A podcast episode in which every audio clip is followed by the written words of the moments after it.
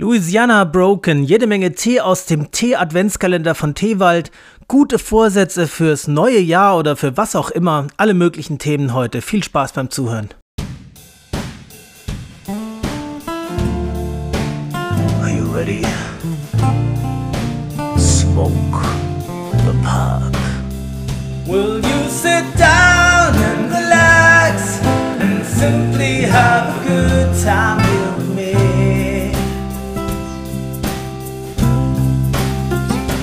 Set aside your fear and your grief and simply live the moment and you'll see you're free.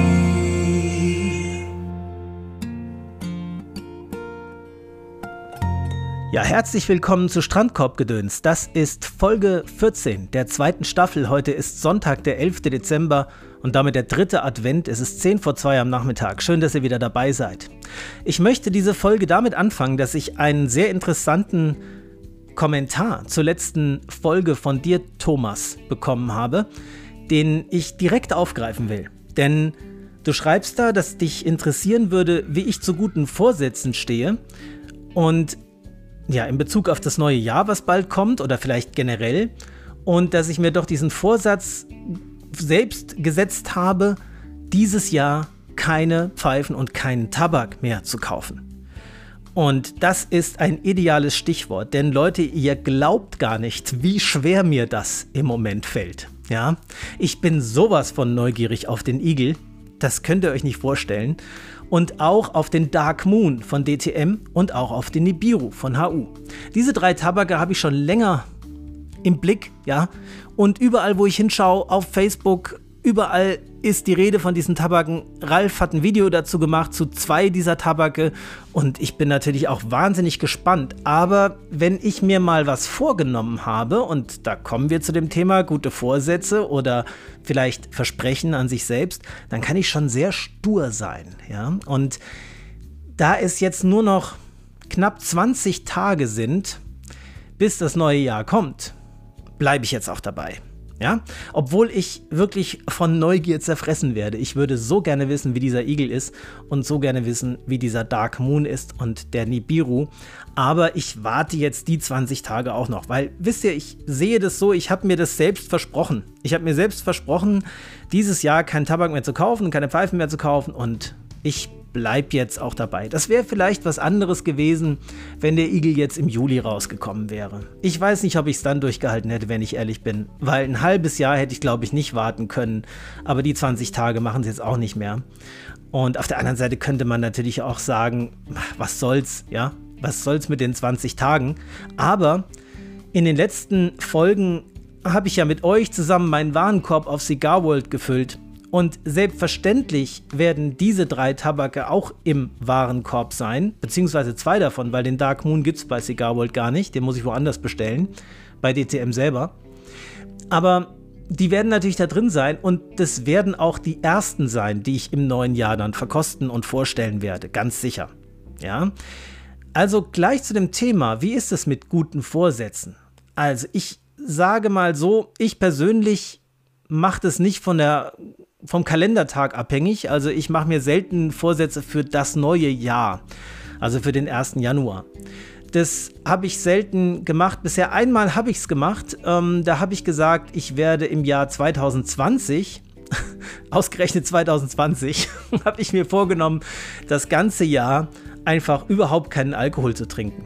Ja, da gab es so eine Challenge auf ähm, Facebook, die hieß One Year No Beer und das fand ich irgendwie interessant und lustig und habe gesagt, da mache ich mal mit. Und habe gesagt, ich trinke mal ein Jahr überhaupt keinen Alkohol, einfach mal um zu sehen, wie das ist und ob das geht. Und das war eigentlich kein Problem, aber da habe ich tatsächlich das letzte Bier am ähm, 31. Dezember um 11 Uhr irgendwie vor Silvester getrunken und dann wirklich das erste wieder um 0 Uhr 2000 21. Das fand ich mal ganz witzig, das mal für ein Jahr zu machen. Aber ansonsten ähm, mache ich solche Vorsätze oder Vorhaben eher unabhängig, wie gesagt, vom Kalender. Übrigens sehr interessant, wenn man das macht, wenn man mal sagt, man trinkt mal wirklich ein Jahr gar keinen Alkohol. Ähm, das ist insofern immer wieder interessant, dass man ganz oft in Situationen gerät, wo Alkohol einfach irgendwie angeboten wird. Und ich kenne das so, wenn man Alkohol ablehnt, wird man normalerweise gefragt, warum. Also warum willst du keinen Alkohol trinken? Ähm, das sind dann so Annahmen wie musst du noch fahren. Ne? Also man muss immer irgendwie einen Grund haben, warum man keinen Alkohol trinkt. Das ist ganz merkwürdig. Die Leute wollen immer irgendwie das begründet haben, warum man jetzt kein Bier will oder kein Sekt oder kein Wein. Ne? Es reicht nicht, dass man einfach sagt, ich will das jetzt einfach nicht. Ich habe da einfach keine Lust drauf gerade. Man muss immer einen Grund haben. Das hat mich schon immer irgendwie gestört und das fand ich ganz witzig. Ich habe dann immer gesagt, ich mache die One Year No Beer Challenge. Und da war die Sache zu Ende. Ja, dann konnte ich sagen, okay, ich mache einfach eine Challenge, ein Jahr kein Alkohol und äh, brauche das nicht weiter zu begründen. Jetzt im Moment trinke ich wieder seit sehr langer Zeit kein Alkohol und bin aber auch lange nicht nicht in die Situation gekommen, dass mich einer gefragt hat, warum. Ähm, ja. Aber es ist, das finde ich halt irgendwie an unserer Gesellschaft ein bisschen merkwürdig, dass man immer begründen muss, warum man keinen Alkohol trinkt aber es überhaupt kein Problem ist, ähm, sich zu betrinken. Also da sagt irgendwie keiner was, das ist irgendwie völlig gesellschaftlich anerkannt, aber naja, das ist ein anderes Thema. Ihr kennt meine Meinung zu Alkohol. Ich finde, das ist eine der gefährlichsten Substanzen überhaupt, die da legal äh, auf dem Markt erhältlich sind. So ein hohes Krebsrisiko, so viele gesundheitliche Schäden, so ein hohes Suchtrisiko auch. Aber ja, einfach völlig ähm, völlig äh, gesellschaftlich akzeptiert und geradezu sanktioniert, wenn man es nicht möchte. Wobei ich natürlich sagen muss, dass ich äh, ein leckeres Glas Wein oder einen, einen schönen Scotch Whisky oder so, den man in, mit voller Genuss trinkt, jetzt nicht verteufle oder so. Ne? Also ich bin ja jetzt auch kein, kein kompletter Alkoholgegner. So ist es nicht. Naja, okay. Aber ähm, wir wollen weitermachen und zwar hat Thomas noch eine Frage gestellt und zwar, wie man so mit ähm, alltäglichen Belastungen am besten umgehen kann. Naja, also mir ist dabei eine Sache eingefallen. Mh, hm, mir ist mal an der Arbeit ein kleiner Fehler passiert. Das keine Sorge, es war nichts Schlimmes. Es ging nicht äh, darum, dass irgendein Mensch zu Schaden gekommen wäre, sondern es war ein Papierfehler sozusagen, ein Papierkramfehler. Und ich habe mich da ein bisschen geärgert und habe das meiner Kollegin erzählt und die sagte so: Ach, wissen Sie, man kann einfach nicht immer alles richtig machen. Manchmal macht man auch Sachen falsch. und das fand ich irgendwie sehr entlastend. Also ich finde so, es gibt natürlich im Leben ständig Belastungen, ob man will oder nicht. Und ich versuche immer in der Situation nach meinem besten Gewissen und Wissen das Richtige, also das möglichst Richtige oder das, was mir in der Situation als am richtigsten erscheint, zu tun oder nicht zu tun. Und dann aber nicht zu streng mit mir zu sein, wenn ich auch mal vielleicht eine falsche Entscheidung treffe. Weil ich mir immer wieder sage, hinterher weiß man oft mehr, man hätte es anders machen können, wenn man andere Sachen noch gewusst hätte. Aber ich sag mal, ich mache mir keine Vorwürfe, wenn ich denke, in der Situation habe ich das zu dem Zeitpunkt aus meiner Sicht Beste draus gemacht. Und wenn das nicht das Beste war, ja, dann tut's mir leid, aber ich werde mich jetzt auch nicht dafür selbst geißeln oder mir Vorwürfe machen, sondern das einfach hinnehmen, dass es vielleicht nicht optimal gelaufen ist. Und ich glaube, das ist so das Wichtigste im Umgang mit Belastungen dass man nicht zu streng mit sich ist, dass man nicht den Anspruch hat, man muss immer alles perfekt machen, sondern einfach nur eben versuchen, das Beste daraus zu machen.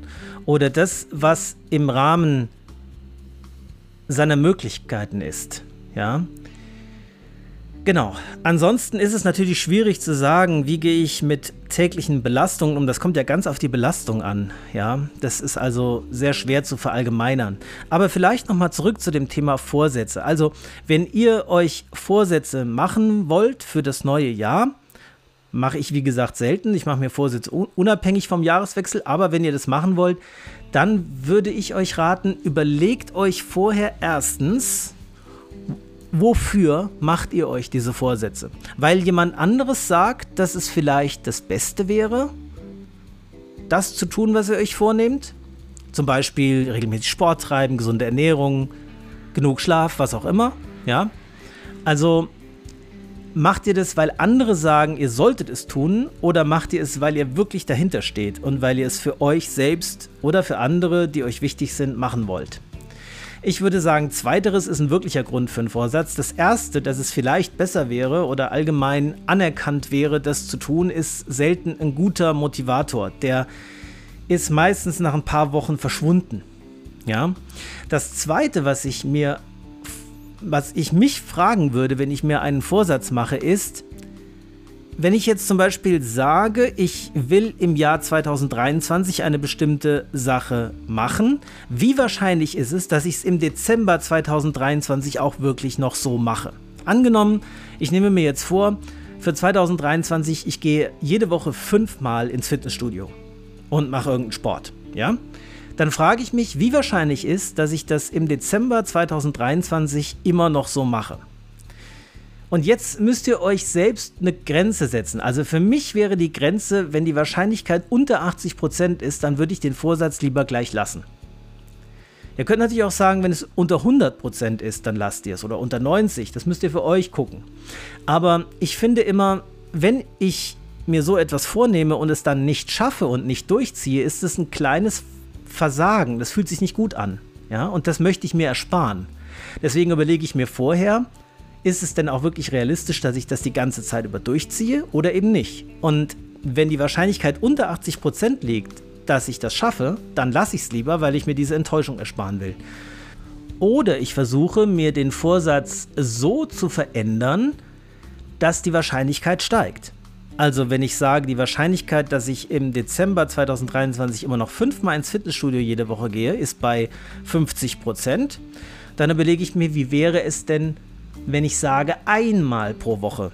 Also einmal pro Woche gehe ich auf jeden Fall zum Sport jede Woche. Wenn ich dann sage, da ist die Wahrscheinlichkeit nahe 100 Prozent, das kann ich auf jeden Fall schaffen, dann nehme ich mir lieber das vor. Ist jetzt nur ein Beispiel. Ich habe mir da gar nichts vorgenommen. Im Moment macht es mir einfach Spaß, Sport zu machen. Ich habe gar nicht das Bedürfnis, mir da irgendwelche Regeln zu machen, sondern ich gehe einfach hin, wie ich möchte. Ja, es ist jetzt nur ein Beispiel. Ihr könntet auch sagen, ich nehme mir vor, in 2023 jeden Monat ein Buch zu lesen. Ja, wenn ihr dann sagt, die Wahrscheinlichkeit, dass ich das wirklich zwölfmal schaffe, ist eher so bei 40 Prozent, dann könntet ihr euch sagen, ich nehme mir vor, drei Bücher im Jahr 2023 zu lesen. Wenn ihr dann sagt, die Wahrscheinlichkeit ist 90 Prozent oder 100 Prozent, das schaffe ich auf jeden Fall, dann nehmt euch doch lieber das vor. Ne? Weil dann könnt ihr hinterher im Silvester 2024 sagen, hey, ich habe es geschafft, ich habe meinen Vorsatz durchgezogen. Also das ist so meine bescheidene Meinung zu Vorsätzen wenn man sich irgendwas im Leben vornimmt, immer gucken, wie hoch ist die Wahrscheinlichkeit, dass ich das wirklich durchziehe und wirklich nur dann vornehmen, wenn man es auch durchzieht. Jetzt kommen wir aber zum Tabak und zu einer anderen Nachricht bzw. Kommentar, die ich bekommen habe, nämlich zu dem Tabak Black and Gold von Robert McConnell. Ihr könnt euch dran, vielleicht daran erinnern, dass ich in der letzten Folge diesen Tabak offen hatte bei Cigar World und mich dagegen entschieden habe, ihn in meinen Warenkorb zu legen. Warum? Ich mache ihn gerade nochmal auf. Cigar World. Pfeifen und Tabak. Pfeifentabak. Robert McConnell. Das ist gleich der erste, wenn ich mich richtig erinnere. Genau. Black and Gold Mixture. Den hatte ich offen und hatte gesehen bei Infos und Fakten vanillig aromatisiert. Virginia Black Cavendish, Orient und Perique. Und ich war am Überlegen, wegen dem Orient und dem Perik da drin, ob ich ihn nicht doch probiere. Und jetzt hat mir Jürgen geschrieben, dass der Tabak nur ganz leicht aromatisiert ist, wenn überhaupt. Ja, also wenn nur ein ganz leichtes Casing hat und ein sehr interessanter Tabak ist, der von dem er denkt, dass ich ihn auf jeden Fall mal probieren und vorstellen sollte. Und dann bin ich neugierig geworden und habe gesagt, okay, ich tue ihn in meinen Warenkorb und da bleibt er auch drin. Ne? Ich werde ja am Ende meinen Warenkorb nochmal aussortieren. Ich werde nicht alle bestellen, aber der wird dabei sein. Also danke Jürgen für die Anregung. Und jetzt ist die Frage, ne? wenn wir jetzt weitermachen mit der Shopping-Tour. Es sind nur noch wenige Folgen bis zum Jahr 2023 und Anfang 2023 will ich ja die Bestellung auch losschicken.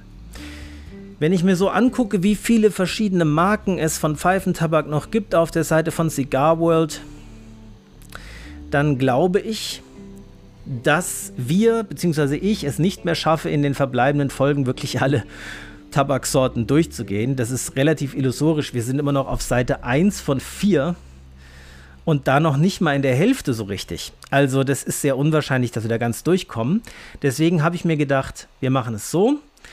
Ich bestelle dann Anfang 2023 alles, was bis dahin im Warenkorb ist und zu einem anderen Zeitpunkt mache ich dann mit den anderen Marken nochmal weiter. Und damit da eben auch The Eagle und Nibiru auf jeden Fall dabei sind, tue ich die gleich mal in meinen Warenkorb. Kleinen Moment, ich mache das mal eben. Ja, das habe ich gerade gemacht, wobei ich gerade zwei Fehler entdeckt habe. Und zwar, erstens heißt er nicht Nibiru, sondern Nebari von HU und zweitens ist er nicht mehr verfügbar bei Cigar World. Das ist wirklich ähm, schade. Da hätte ich jetzt nicht mit gerechnet, dass er schon vergriffen ist. Aber dann ist es eben so. Dann kann ich es jetzt auch nicht mehr ändern. Aber er heißt Nebari, also verzeiht mir, ich habe mich versprochen. Der Igel ist aber im Warenkorb und ich hoffe mal, er ist in drei Wochen auch noch erhältlich. Ich habe erstmal die 50 Gramm Dose genommen, weil ich mir nicht sicher bin, ob er mir dann auch wirklich gefällt. Also ob er mir so gut gefällt, dass ich davon 100 Gramm haben will. Ich bin zwar neugierig darauf, aber habe große Zweifel.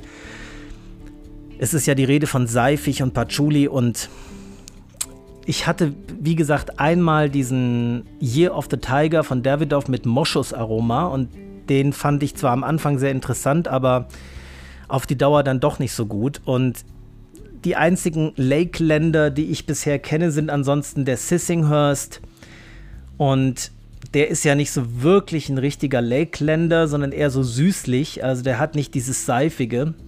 Und den Condor, der ist aber ja auch nur so ganz leicht aromatisiert, würde ich sagen. Der ist ja jetzt nicht so ein Lakeland-Brett.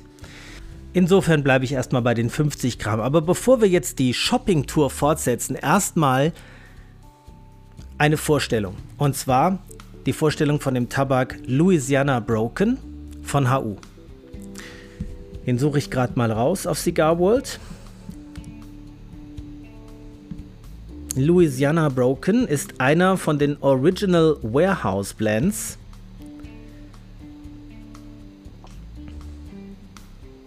In der grünen Dose.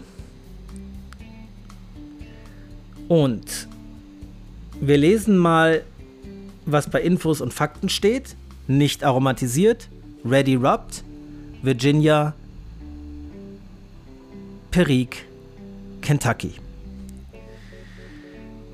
Ich habe euch schon gesagt beim letzten Mal, dass ich ihn probiert habe und sehr begeistert bin und ich bin es immer noch. Ich habe ihn seit der letzten Folge mindestens einmal täglich geraucht und sehr, sehr genossen. Und er gefällt mir im Vergleich zu den beim letzten Mal vorgestellten Peterson Deluxe Navy Rolls auch nochmal ein ganzes Stück besser als die, weil er eben diesen Kentucky enthält und der Kentucky ihm diese besondere würzige Kante und Note gibt, ja, die der Peterson Deluxe Navy Rolls so nicht hat. Und ich weiß jetzt, habe ich das letzte Mal schon gesagt, ich weiß, warum der Tabak so berühmt und so beliebt ist. Weil er ist wirklich ein Tabak, den man, also den ich, sag ich mal, den ich Tag und Nacht rauchen könnte. Also wenn ich jetzt nur noch den hätte, das wäre in Ordnung, ja, das wäre so ein Inseltabak. Wobei er nicht mein absoluter Favorit wird weil der Hall of the Wind von Red Trace und auch die Presbyterian Mixture gefallen mir immer noch ein Tick besser. Aber wirklich nur noch ein Tick. Also der ist schon sehr nah dran an meinen Lieblingstabaken. Und dann habe ich überlegt, wie ist es mit dem Essen bei diesem Tabak? Und dabei ist mir aufgefallen, Leute, jetzt gibt es Strandkorbgedöns ja schon eine Zeit lang, schon über ein Jahr. Und ich habe schon einige Folgen aufgenommen und mir gehen einfach die Speisen aus. mir fallen keine Gerichte mehr ein, die ich noch nicht genannt habe, ja. Ich merke, dass ich immer wieder zurückkomme auf Gerichte, die ich schon hatte.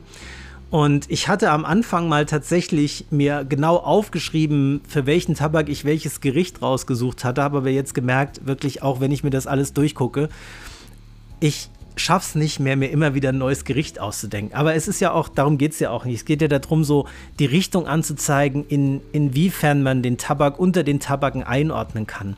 Und dieser ist halt wieder so ein, so ein, so ein würziges, vollmundiges Abendessen. Ja, also was ich mir zum Beispiel vorstellen könnte, gestern Abend war ich essen und hatte ein schönes Thunfischsteak, so schön mit so einer, schön angebraten, mit einer, mit so einer Pfefferkruste außen drauf und habe gedacht, ja, in die Richtung geht das. Ne? Also so ein deftiges und befriedigendes Abendessen. So würde ich den Louisiana Broken sehen. Kernig, würzig, herausstechend, besonders und gleichzeitig nicht zu schwer zu nehmen. Ein ganz, ganz, ganz gelungenes, wunderbares Kunstwerk, dieser Tabak. Und ich finde, er hat auch genau die richtige Menge Kentucky. Ne? Also man, äh, der ist schon in erster Linie in Virginia, finde ich. Ja, also, aber das, es ist auch weniger Perik drin, würde ich schätzen, als in den Peterson Deluxe Navy Rolls. Aber es ist auch eine ordentliche Menge Kentucky drin, sodass man den Kentucky auch schmeckt. Und gleichzeitig ist er nicht allzu stark. Also er ist schwächer vom Nikotin her als der Hall of the Wind in meiner Wahrnehmung. Mild ist er aber auch nicht mehr. Also er ist so Medium. Ja? Medium, aber noch nicht stark. Medium bis stark vielleicht, aber stark eher im Sinne von aromatisch, weniger im Sinne von nikotinhaltig. Also, wenn ihr den Louisiana Broken noch nicht kennt, den solltet ihr auf jeden Fall mal probiert haben, finde ich. Der ist übrigens ähnlich wie der Nashville County eine der besten Mischungen, die ich kenne aus dieser Reihe HU. Wobei ich da auch noch nicht so viele kenne, muss ich zugeben. Aber äh, sind wir gleich dabei. Nashville County. Ähm, wenn ich schon mal bei HU hier dabei bin, ähm, habe ich gerade offen, dann werde ich mir den auch gleich mal in den Warenkorb legen, weil ich nicht weiß, ob wir bis 2023 bis zu HU Original Warehouse Blends kommen, weil ich da mal eine Probe von hatte und so begeistert war auch, dass ich den unbedingt bald haben will.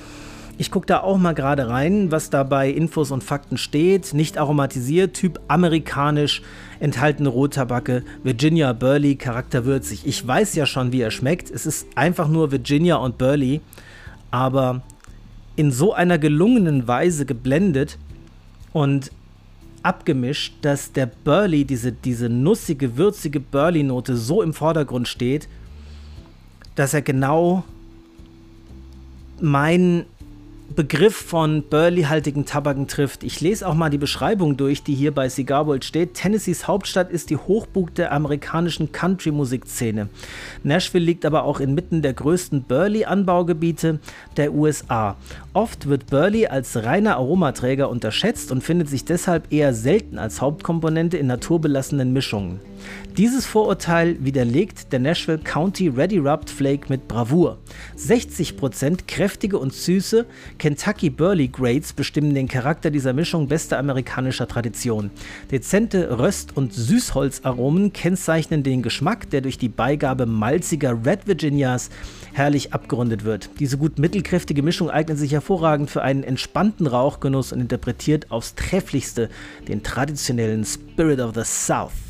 Ja, also eine wunderbare Virginia Burley Mischung, weiß ich schon, kenne ich schon, will ich auf jeden Fall auch im Warenkorb haben. Kommt also jetzt schon mal rein. Aber jetzt kommen wir zurück dahin, wo wir das letzte Mal aufgehört haben, bei der letzten Folge, nämlich bei Pipe Republic, der Eigenmarke von Cigar World. Und die hatte ich schon öfter mal unter der Lupe, aber wir gehen nochmal wirklich alle Tabake durch, die es da von Pipe Republic gibt. Fangen an mit dem Ashford. Okay, Ashford. Ich gucke immer zuerst bei Infos und Fakten, wisst ihr ja. Typ Dänisch. Enthalten Rottabacke, Virginia Burley, Black Cavendish. Aromatisierung vanillig. Ich mach's mal kurz. Weiter zum nächsten. Blackpool. Blackpool. Karamellig aromatisiert Virginia Burley Black Cavendish Typ Hocharomat und weiter. Botany Bay. Botany Bay. Nicht aromatisiert. Virginia Perique. Also ein Vapor. Ja, da sind wir wieder bei dem Punkt. Ne? Soll ich alle Vapors durchprobieren? Es ist wohl ein Ready Rubbed, nee, ein Broken Flake. Könnte durchaus interessant sein, aber ich habe noch so einige Vapor auch noch in der Schublade ungeöffnet. Die würde ich doch erstmal probieren. Also ich gucke ja jetzt nach besonder, also nach irgendwas, was so ein bisschen heraussticht, ne? was mich neugierig macht. Und ein Vapor kann gut sein, kann nicht gut sein oder weniger gut, aber mehr weiß ich dazu ja jetzt nicht. Deswegen lasse ich den mal. Ich nehme mal den Broadstairs. Broadstairs.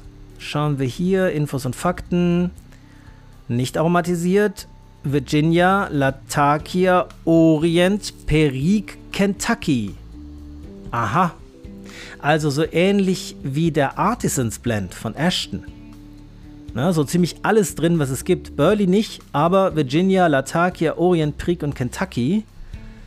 Das ist natürlich interessant. Das ist sehr interessant. Und vom Schnitt her ist es ein Loose Cut. Mhm. Da werde ich neugierig. Da lese ich mal die Beschreibung. Namensgeber dieses klassisch englischen Blends ist die Kleinstadt Broadstairs im Südosten Englands. Ein Geheimtipp von Kennern, genau wie unsere Tabakmischung Pipe Republic Broadstairs. Der Blend besteht aus 40% Latakia und 10% Kentucky-Tabaken, der ergänzt wird durch Commonwealth Virginia.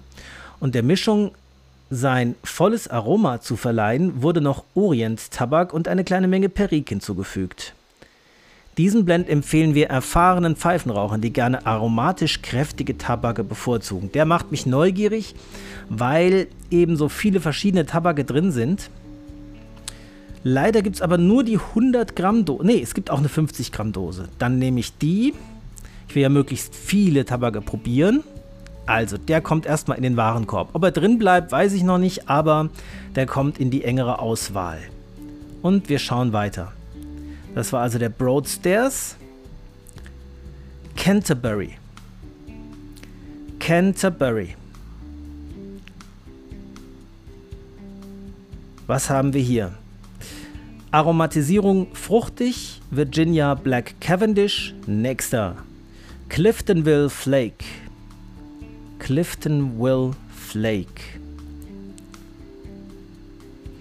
Aromatisierung floral. Enthaltene Rottabacke Virginia Perique. Das ist ja wieder spannend. Und es ist ein Flake. Aha. Aha, aha. Ich lese mal die Beschreibung. Ein Pfeifentabak aus bestem Virginia mit nur einer kleinen Dosis Perique und einer winzigen Portion in Anführungsstrichen englischen Aromas. Etwas süßlich duftiger und sehr mild. Der Pipe Republic Blends Cliftonville Flake lässt sich sehr leicht aufreiben und brennt so etwas zügiger ab. Eine ideale Wahl, um Flake-Tabake kennenzulernen. Also letztlich ein floral aromatisierter Virginia Perique Flake. Das macht mich auch sehr neugierig. Jetzt schaue ich nochmal, gibt es den auch nochmal in der 50 Gramm Dose, weil hier, ja, gibt es auch, wunderbar. Also eine davon in den Warenkorb. Langsam wird der Warenkorb sehr voll. Wie gut, dass es nur virtuell ist. Dann läuft der Warenkorb nicht wirklich über. Okay, Folkstone, 50 Gramm. Folkstone, 50 Gramm. Infos und Fakten: Hocharomat, vanillig aromatisiert Virginia Black Cavendish und weiter. Isle of Thanet. Isle of Thanet. Da haben wir Virginia Latakia Orient. Ja, jetzt keine besonders ausgefallene Mischung würde ich auch mal weiter zum nächsten gehen. Ja, Three Quid habe ich da. Kenne ich. Three Quid habe ich, glaube ich, auch schon mal vorgestellt. Ähm, ja, das ist so dieser Tabak, der so ein bisschen in die Richtung von dem The Untouchables von HU geht. Also so holzig aromatisiert, holzig, kräutrig. Durchaus interessant. Ähm, habe ich auch immer noch eine Dose hier. Ist noch nicht so viel von weggeraucht.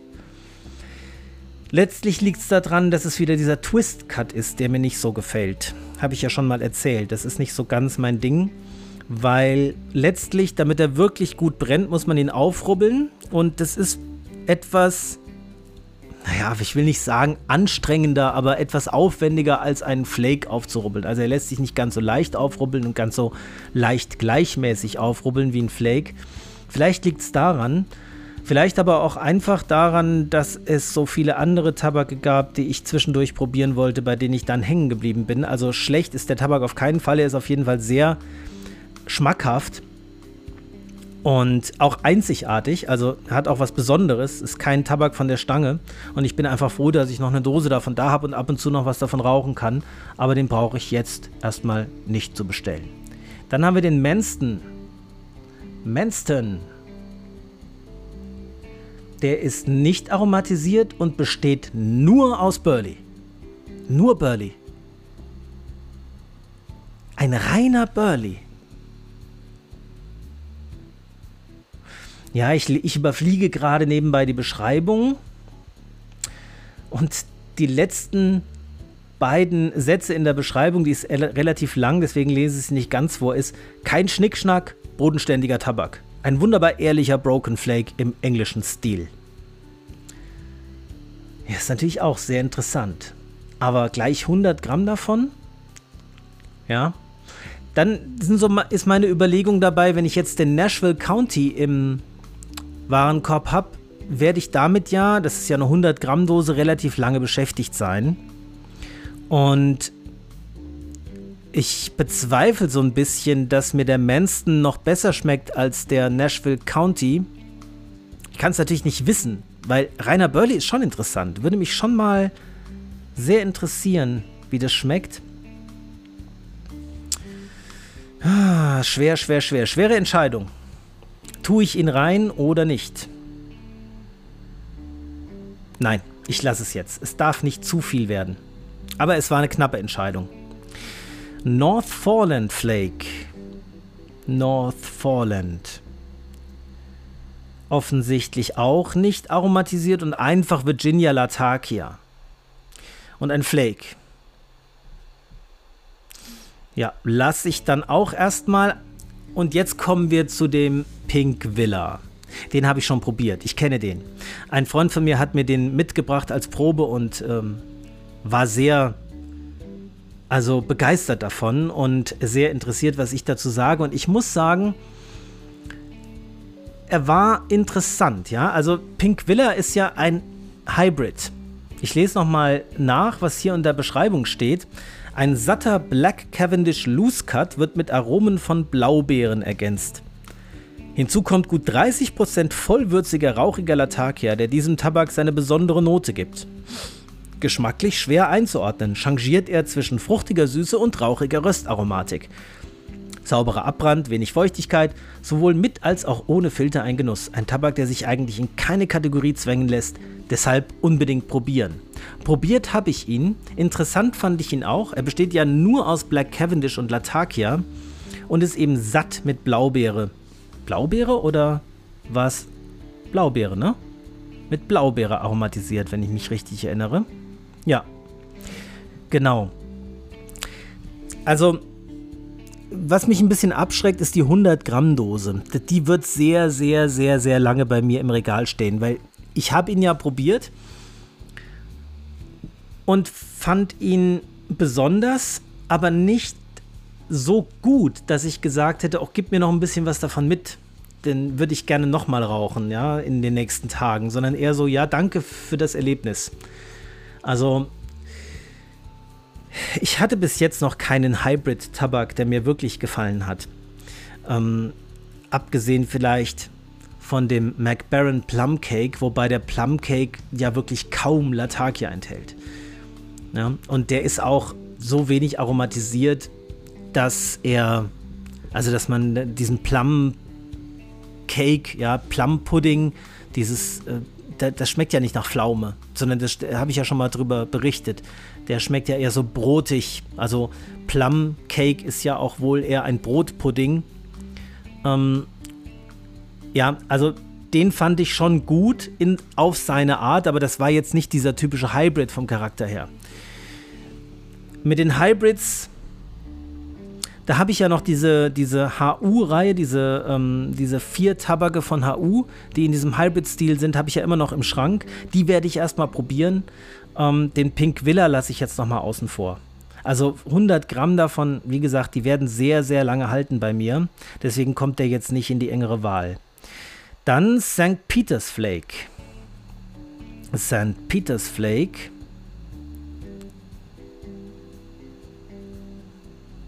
Also, Typ Virginia. Virginia Perique, nicht aromatisiert. Ja, hatten wir eben schon mal. Ist halt ein Flake. Kann sehr gut sein. Ist er bestimmt auch, ja. Aber ist jetzt nichts, was mich direkt anspricht. Dann haben wir noch den Viking Bay Flake. Viking Bay ist ein reiner Virginia Flake. Da gibt es viele gute. Bestimmt ist auch der gut. Aber interessiert mich gerade nicht so sehr, dass ich ihn in den Warenkorb legen würde. Westgate on Sea. Westgate on Sea. Nicht aromatisiert. Virginia, Kentucky. Nur Virginia, Kentucky, ready rubbed. Sicherlich sehr interessant. 100 Gramm davon eher nicht. Ja, also da habe ich einfach jetzt den Louisiana Broken, ich werde den Nashville County haben, ich habe den Hall of the Wind noch da. Das sind alles äh, Kentucky-haltige Tabake, außer dem Nashville County, der hat keinen Kentucky, aber das sind alles Tabake, mit denen ich erstmal sehr lange beschäftigt sein werde, sodass ich den jetzt, also nur Virginia, Kentucky, dann doch erstmal weglasse. Jetzt kommen wir zu White Stable. Oder Whitstable auch ein Flake, wie ich das sehe. Nee, Ready Rubbed und ein reiner Virginia und honigartig aromatisiert. Ja, so ein leicht gecaster Virginia Flake kann schon sehr interessant sein. Ja, das würde ich jetzt mal Ah, ich, ich, ich, lese mal die Beschreibung. Der Pipe Republic Wood Stable ist eine englische Tabakmischung bestehend aus der Basis eines hochwertigen Ready Rub Virginia Tabaks. Der Virginia wartet neben einer hohen Eigensüße auch mit einer sanften Würze auf. Der Tabak überzeugt durch eine sehr angenehme Raumnote und überrascht den Raucher mit einer Aromenvielfalt, die an Pfefferkuchen und Spekulatius erinnert. Okay, das hat mich jetzt. Ähm, jetzt bin ich raus. Bis, bis dahin war ich noch echt interessiert, aber Pfefferkuchen und Spekulatius, da. Nee. Das ist nicht so meine Geschmacksrichtung, an die ich erinnert werden will. Und damit sind wir bei den Pipe Republic Tabaken auch durch und haben immerhin zwei mitgenommen in den Warenkorb. Ja, das war der eine. Ne? Welche waren es jetzt? Ich schaue nochmal gerade rein in den Warenkorb. Das war einmal der Broadstairs, dieser mit den dieser englische mit den vielen verschiedenen Tabaksorten drin und der Cliftonville, der floral aromatisierte Virginia Flake. Ja, sind auf, ist auf jeden Fall eine gute Wahl. Ich meine, wisst ihr, im Prinzip, ich würde am liebsten alle probieren. Das geht euch bestimmt auch so, oder? Wenn ihr so durch die Seiten durchguckt. Also, wenn man sowas sieht wie Virginia Perique Flake, denkt man, ja, ist bestimmt gut, würde ich gern mal probieren. Aber man kann eben nicht alle Tabake probieren, jedenfalls nicht alle auf einmal und muss sich ja immer erstmal für was entscheiden. Und deswegen entscheide ich mich jetzt halt nur für ein paar dieser, dieser Tabake und nicht für alle. Also, wir sind bei Red Trace Aromatic Line und jetzt wird es interessant. Ähm, hatte ich vorher immer Respekt vor, weil ihr wisst, Aromaten sind nicht so mein Favorite. Aber der Buckingham hat mich so überzeugt, den habe ich ja geschenkt bekommen. Und der hat mich so überzeugt, dass ich gesagt habe, okay, also in dieser Red Trace Aromatic Line muss ich nochmal reinschauen, weil die können offensichtlich richtig gut Aromaten machen. Ich würde mal davon ausgehen, dass die meisten dieser Tabake die typische Mischung haben, ja, Virginia, Burley, Black Cavendish, vielleicht auch nur Virginia und Black Cavendish mm, und halt einfach alle unterschiedlich aromatisiert sind. Und wir haben als erstes den Blossom Temptation. Das ist so eine Schmuckdose, so eine 100 Gramm Dose, wie sie auch Veo Larsen ganz gerne benutzt oder Kohlhase und Kopp. Und das ist ein fruchtig aromatisierter Hocharomat mit Virginia und Black Cavendish.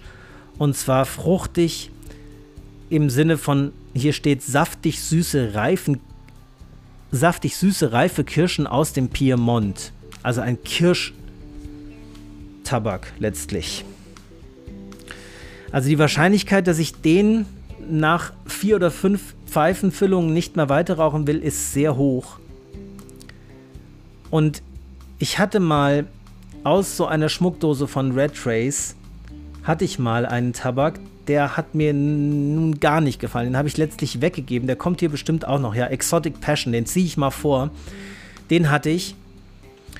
Also die Raumnote muss umwerfend gewesen sein, weil immer wenn ich den geraucht habe, die Leute um mich herum geschnuppert haben und ganz äh, neugierig waren, was rauchst du denn da leckeres? Aber er hatte halt auch diesen, ja, Kaugummi-Geschmack, ja, diesen undifferenzierbaren, fruchtigen, voll chemisch überlagerten Aromatengeschmack, der mir nicht so gefallen hat. Deswegen würde ich von dem Abstand nehmen und von dem Caribbean Dream gleich mit, der ist eins drüber über dem Exotic Passion. Guck noch mal ganz kurz rein, aber das ist ja alles so eine Liga. Das ist auch ein fruchtig aromatisierter Hocharomat. Das ist einfach fruchtig aromatisierte Hocharomaten lasse ich einfach mal direkt raus. Das ist sehr unwahrscheinlich, dass mir die gefallen. Buckingham habe ich schon vorgestellt, trotzdem nochmal, weil ich ihn so gut finde, ähm, lese ich hier mal die Beschreibung vor. Die Aromen von Nuss und Zimt verbinden sich mit Bourbon Vanille zu einem höchst angenehmen Rauchgenuss. Und das stimmt, diesen Zimtgeschmack schmeckt man, aber er ist nicht so massiv, dass er einen überfordern würde. Also dieses Zimt ist eine ganz leichte Note, die vor allem ganz am Anfang, in den ersten Zügen zum Tragen kommt. So ab der Hälfte des Pfeifenkopfs ist der Zimt gar nicht mehr wahrnehmbar. Dann kommt eher so eine runde, nussig-vanillige Note ja, raus, die aber so gut gemacht ist, dass sie einfach auch immer noch nach Tabak schmeckt. Also es ist wirklich ein, ein man hat das Gefühl, dass diese Nuss und die Vanille eher den Virginia Burley Mix unterstützen, als dass sie ihn überdecken und vollkleistern. Ne? Deswegen mag ich den so gerne. Habe ich übrigens immer noch nicht ganz alle, aber fast. Also immerhin. Fast alle. Wir kommen zum nächsten. Zum London Eye. Jetzt bin ich gespannt. Da weiß ich überhaupt gar nicht, was da drin ist. Ja? Habe ich noch nie angeguckt. London Eye. Das ist also ein nussig aromatisierter Däne. Ich lese mal die Beschreibung. Seinen Namen verdankt der London Eye dem berühmten Riesenrad an der Thames, das einen wunderbaren Ausblick über die Dächer der britischen Hauptstadt gewährt. Und in der Tat ist er. Ja, und in der Tat ist erreicht dieser Tabak außergewöhnliche Höhen, steht hier. Also, das ist, würde ich mal weglassen und in der Tat erreicht dieser Tabak außergewöhnliche Höhen. Mhm. Ja, ist, ist sehr weit hergeholt jetzt, ne? Also, weil London Eye das berühmte Riesenrad an der Thames ist, erreicht dieser Tabak Höhen. Schön, schönes Wortspiel. Ist schön ausgedacht, finde ich. Schön gemacht, hat Cigarwold schön beschrieben. Das liegt einerseits am feinen Blend von erlesenen Golden, Red und Dark Virginia Tabaken, die verfeinert werden durch Burley und Black Cavendish. Andererseits sorgt die Vielfalt der Aromen von Nuss, Rum und Kokos für einen wahrlich fantastischen Geschmack. Und jetzt bin ich raus. Mit Kokos möchte ich nichts zu tun haben im Tabak. Da hatte ich bisher nur schlechte Erfahrungen gemacht. Subjektiv schlechte Erfahrungen, wohlgemerkt. Es kann sein, dass andere Leute das sehr mögen. Es könnte natürlich auch sein, dass dieses Kokos hier so gut eingebunden ist wie der Zimt im Buckingham, sodass es nicht so in den Vordergrund tritt. Könnte also durchaus gut sein. Ich entscheide mich jetzt aber dagegen. Royal Albert. Was haben wir da? Der ist vanillig aromatisiert. Virginia Burley Black Cavendish. Und ich überfliege mal die Beschreibung.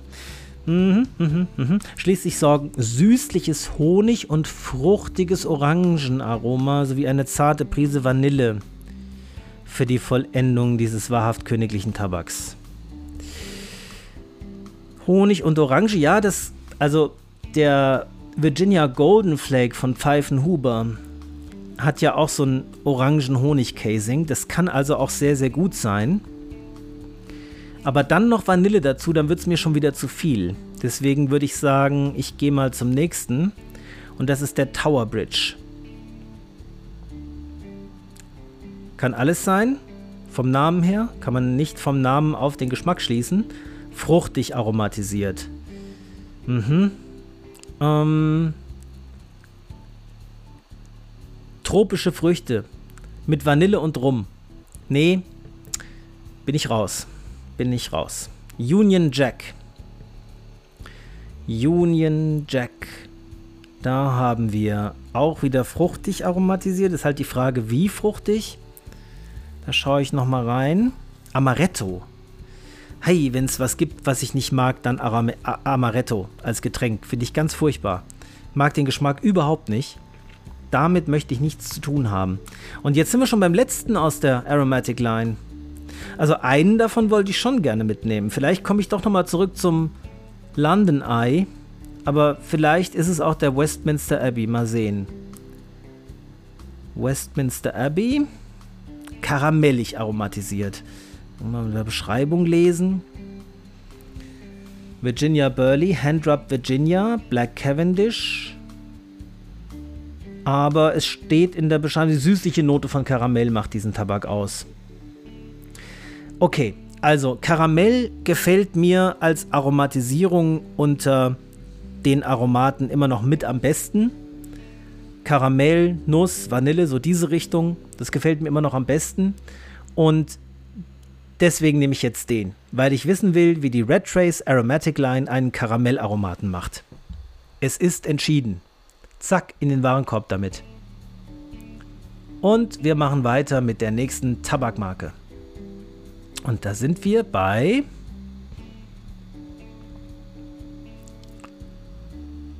Veo Larsen. Veo. Davon kenne ich ja schon einige. Den 1864 kenne ich noch nicht. Wie ist der aromatisiert? Der ist aromatisiert nussig. Ja, Okay. Das dezent süßliche Aroma des milden Pfeifentabaks schmeckt nach Irish Cream, Orange und Schokolade. Könnte also so in die Richtung Bahia O von HU gehen. Ja, interessant. Veo Larsen macht auch wirklich gute Aromaten zum Teil. Also diesen ähm, Mahogany Mixture mag ich immer noch gern, habe ich aber immer noch nicht aufgeraucht. Also so gern mag ich ihn dann doch nicht. Ja, wir, wir schauen mal durch. Ich würde sagen, vielleicht schafft es einer von diesen Veolasen-Tabaken in meinen Warenkorb, aber die Prognose ist eher schlecht, dass es einer davon schafft. Avalon Mixture. Avalon Mixture auch fruchtig aromatisiert. Und ich lese mal gerade die Beschreibung. Ich filter die mal. Rotweinaroma. Hui. Das, das kann ich mir ganz schlecht vorstellen. Nee, Leute. Rotweinaroma möchte ich nicht probieren. Belle Epoque habe ich schon mal vorgestellt.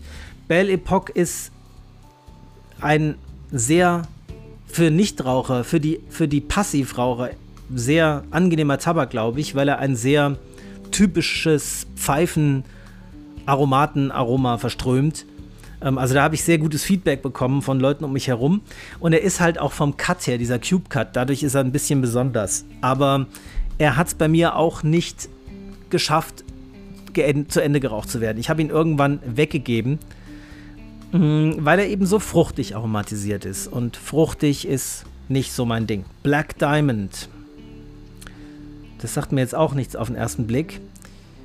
Black Diamond ist auch fruchtig aromatisiert, auch ein Hocharomat. Sein Aroma ist fruchtig und intensiv. Ja, das sagt mir zu wenig. Also, wenn ich noch nicht mal weiß, welche Frucht, dann lasse ich lieber die Finger davon. Classic ist ja auch spannend. Also, Veo Larsen hat auch einen Classic-Tabak. Was, was bezeichnet denn Veo Larsen als Classic? Ist doch mal spannend. Eine vanillige Aromatisierung und Virginia und Black Cavendish, also kein Burley drin, also noch milder. Hm. Ich überfliege gerade die Beschreibung. Aromen von Karamell und Vanille. Ja. Also, es reizt mich, dass er Classic genannt wird. Also ist so der klassische Däne von Veo Larsen schon spannend. Würde mich schon interessieren. Ich lasse ich lass den Tab mal offen. Ich weiß noch nicht, ob ich ihn in den Warenkorb tue. Vielleicht wird es. Mal gucken. Dann haben wir noch den Classic Elegant. Das scheint nochmal was anderes zu sein. Das ist nur ein Pouch. Und der ist fruchtig aromatisiert. Dann lassen wir das, damit wir hier vorwärts kommen, lassen wir das gleich mal bleiben. Dann haben wir den Delight. Und der ist wie aromatisiert? Vanillig. Aber mit Latakia. Hui. Veo Larsen macht einen Tabak mit Latakia und Aroma. Das ist ja spannend. Das hätte ich gar nicht gedacht. Habe ich aber auch noch nie was von gehört, von Delight. Ehemals A True Delight. Da würde ich aber jetzt schon mal die Beschreibung nochmal lesen.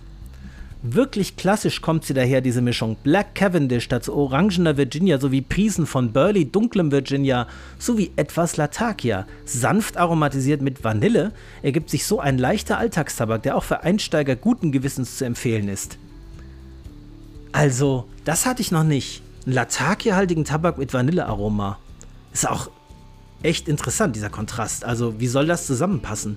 Mit dem, ne, bei dem Pink Villa waren wir eben die Blaubeere und der Latakia, die haben schon auch irgendwie zusammengepasst. Dieses ähm, Blaubeere würde ich vielleicht eher so ein bisschen als spitz bezeichnen vom Aroma her. Und Latakia ist auch eher spitz. Ich weiß nicht, ob ihr wisst, was ich meine, aber so ein bisschen ähm, so, so hervorstechend, ja.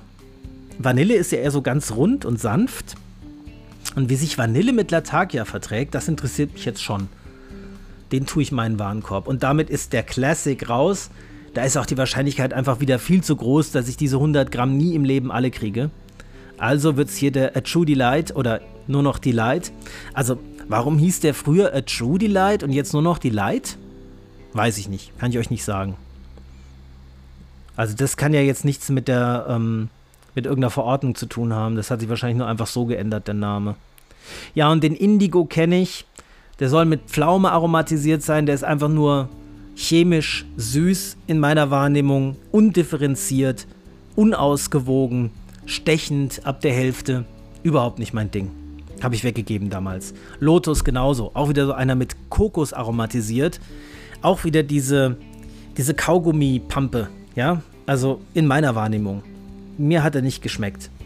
Interessant ist hier noch Old Fashioned. Was bedeutet denn für W.O. Larsen Old Fashioned? Für Veo Larsen bedeutet Old Fashioned karamellig aromatisiert und nur Virginia Burley. Kein Black Cavendish. Mhm.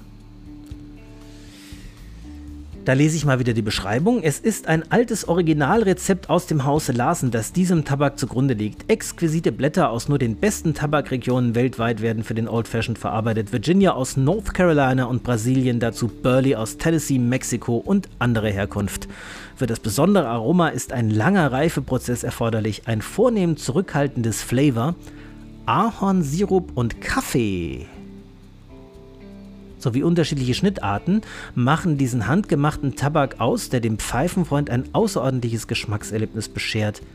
Ahornsirup und Kaffee. Also Kaffee, man könnte fast sagen, dass ich Aromaten mit Kaffee sammle.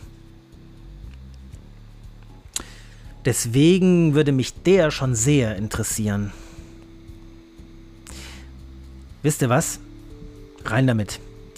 Ich werde ja nochmal aussortieren, aber erstmal rein damit, weil Kaffee ist schon interessant. Dann haben wir noch den Royal Danish. Also ein königlicher Däne. Er ist aber hier mit intensiv frisch fruchtigem Flavor angegeben. Frisch.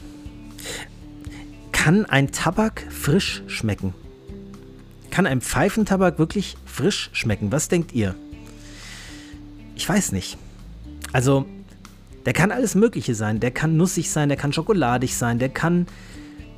Der kann dunkel, hell, weich oder hart sein, aber frisch Ich weiß nicht, ob Tabak frisch schmecken kann. Frisch ähm, würde ja, da denke ich am ehesten an sowas wie Menthol, aber das ist natürlich jetzt völlig äh, daneben. Das wäre ja auch mal interessant, oder? Ein Pfeifentabak mit Mentholaroma. Habe ich übrigens noch nie gesehen. Es gibt ja Menthol-Zigaretten. Warum gibt es eigentlich keinen Pfeifentabak mit Mentholaroma? Das stelle ich mir grausam vor, ja. Also ich würde ihn auf keinen Fall kaufen, wenn es ihn gäbe. Und ich glaube, keiner würde das gut finden. Aber interessant wäre es ja mal, wenn man ihn zumindest anbieten würde. Also, naja, frisch ist er bestimmt nicht. Ähm, nee, der wird's nicht. Der kommt nicht in den Warenkorb. Signature haben wir noch. Signature. Der ist fruchtig aromatisiert. Und zwar, naja, zumindest bei Infos und Fakten steht fruchtig. Bei der Beschreibung steht dann Vanille, Karamell und Waldbeere.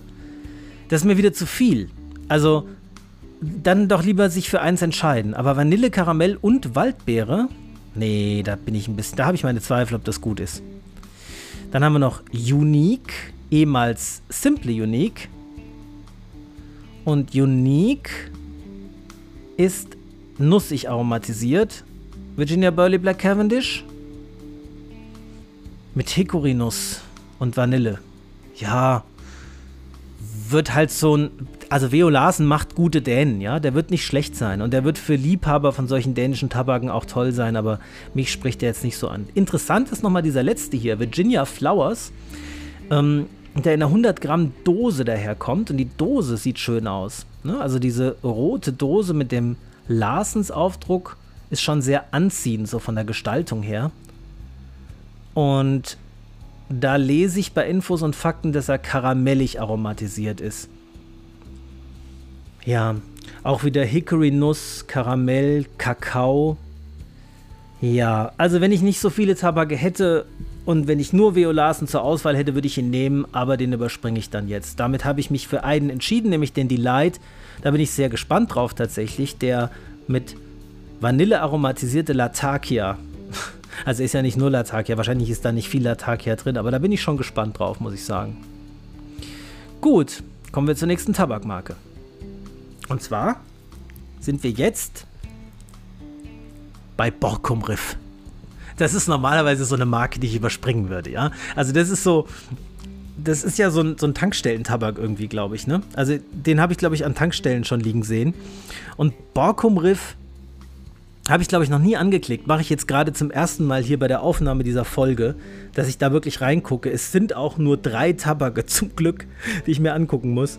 Ähm, wir haben also einmal Bronze und einmal Ruby. Und der Bronze hieß ehemals Bourbon Whisky. Da könnte man sich jetzt fragen, wonach der wohl schmeckt. Wahrscheinlich nach Bourbon Whisky. Ähm, ja. Genau, also karamellig aromatisiert. Wie gesagt, ich glaube, Cigarbold hat da so bestimmte Kategorien. Und Whisky ist wahrscheinlich am ehesten vereinbar mit der Kategorie karamellig. Deswegen steht das wahrscheinlich hier. Aber interessant. Interessant sind die Rohtabake, die enthalten sind, nämlich nur Burley und Kentucky das wiederum finde ich ja sehr, da hätte ich jetzt überhaupt nicht mit gerechnet. Also bei Borkum Riff hätte ich doch jetzt gedacht, das ist so wie dieses Dance Club, einfach Virginia Black Cavendish oder so. Aber Burley, Kentucky, das ist ja spannend. Borkum Riff, ich lese die Beschreibung. Bourbon Whisky, ein reicher, aber dennoch dynamischer Tabak mit einem einzigartigen, wunderbaren Geschmack und Aroma. Mit acht Jahre altem Kentucky Bourbon verfeinert wird der natürliche Geschmack des Tabaks mit einem unverwechselbaren Aroma kombiniert, das sowohl traditionell als auch diskret maskulin ist. Okay, maskulin. Weil es Whisky ist, oder wie? Trinken Frauen kein Whisky? Ich kenne ein paar Frauen, die Whisky mögen. Ach, das ist jetzt schon spannend. Also, ne, wie, das ist jetzt eine Überraschung für mich, muss ich sagen. Also, dass der wirklich, dass da Burley und Kentucky die Rottabake sind, die da drin enthalten sind. Das ist schon spannend. Wisst ihr was? Den lege ich mal in den Warenkorb. Das finde ich wirklich spannend. Jetzt bin ich umso neugieriger auf den zweiten von Borkum Riff. Habe ich mir wie gesagt noch nie genau angeguckt. Ähm, Ruby, ehemals Cherry Cavendish. Naja, da würde ich doch jetzt erwarten, dass das ein Virginia Black Cavendish mit Kirscharoma ist, oder? Infos und Fakten. Fruchtig aromatisiert. Virginia Burley, Kentucky. Kentucky?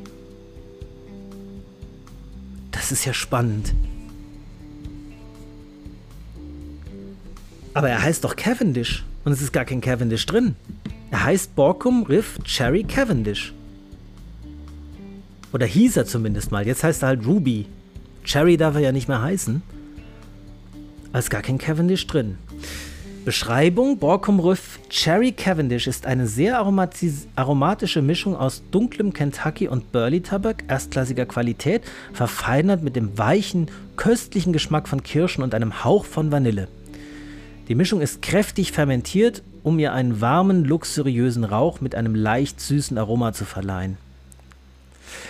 Also, ich mache das mal so, ich bleibe jetzt mal bei dem Bronze, also bei dem anderen, den ich eben gerade in den, Five, äh, in den Warenkorb gelegt habe. Und wenn der mir gut gefällt, dann komme ich hier auf den Ruby auch nochmal zurück. Aber ich lasse es erstmal bei einem von den beiden. Gut. Sind schon wieder eine ganze Zeit lang dabei. Schon über eine Stunde, Leute. Über eine Stunde sind wir hier schon wieder am Einkaufen und am Reden und am Zuhören auf eurer Seite. Aber wir wollen wir wollen noch ein bisschen weitermachen. Ich würde mal sagen, Holger Danske nehmen wir noch mit und Veo Larsen Selected Blend. Und der Bentley, der interessiert mich schon lange. Bentley habe ich überhaupt noch nie probiert. Ich habe noch keinen einzigen Bentley-Tabak jemals probiert und ich glaube, das liegt einfach an dem Design der Dose, die mich irgendwie, wenn ich sie sehe, nicht anspricht. Aber da sind ja vielleicht auch Perlen dabei. Es lohnt sich wahrscheinlich auch da mal reinzuschauen. Aber das will ich mit frischer Energie nächste Woche machen. Jetzt gucken wir noch bei Holger Danske und Vio Larsen. Holger Danske, das gleiche wie Borkum Riff, habe ich bis jetzt immer übersprungen. Ja, weiß nicht warum. Vielleicht, weil es den nur in Pouches gibt und weil das ganze Design mich nicht besonders anspricht und weil ich so ein Vorurteil habe. Aber jetzt gucke ich genau hin. Holger Danske. Da ist also der erste, der heißt Amber Magic. Schauen wir mal, Vielleicht ist es ja wieder so eine Überraschung, was der enthält. Naja, Virginia Burley Black Cavendish, fruchtig aromatisiert. Naja, das ist wahrscheinlich Orange Vanille. Mhm. Nee, nee. Ähm, das entspricht schon eher dem Vorurteil, was ich hatte. Aber vielleicht gibt es da draußen jetzt wieder Leute unter euch, die sagen, tu den mal nicht so ab, gib dem mal eine Chance, der ist gar nicht schlecht. Es kann sein. Aber ich muss halt sehen, dass ich hier nicht völlig überbordend alles bestelle. Dann haben wir den Black and Bourbon. Der kommt sogar in einer Dose. Mit, also gibt es 100 Gramm Dosen, 200 Gramm Dosen und 40 Gramm Pouches.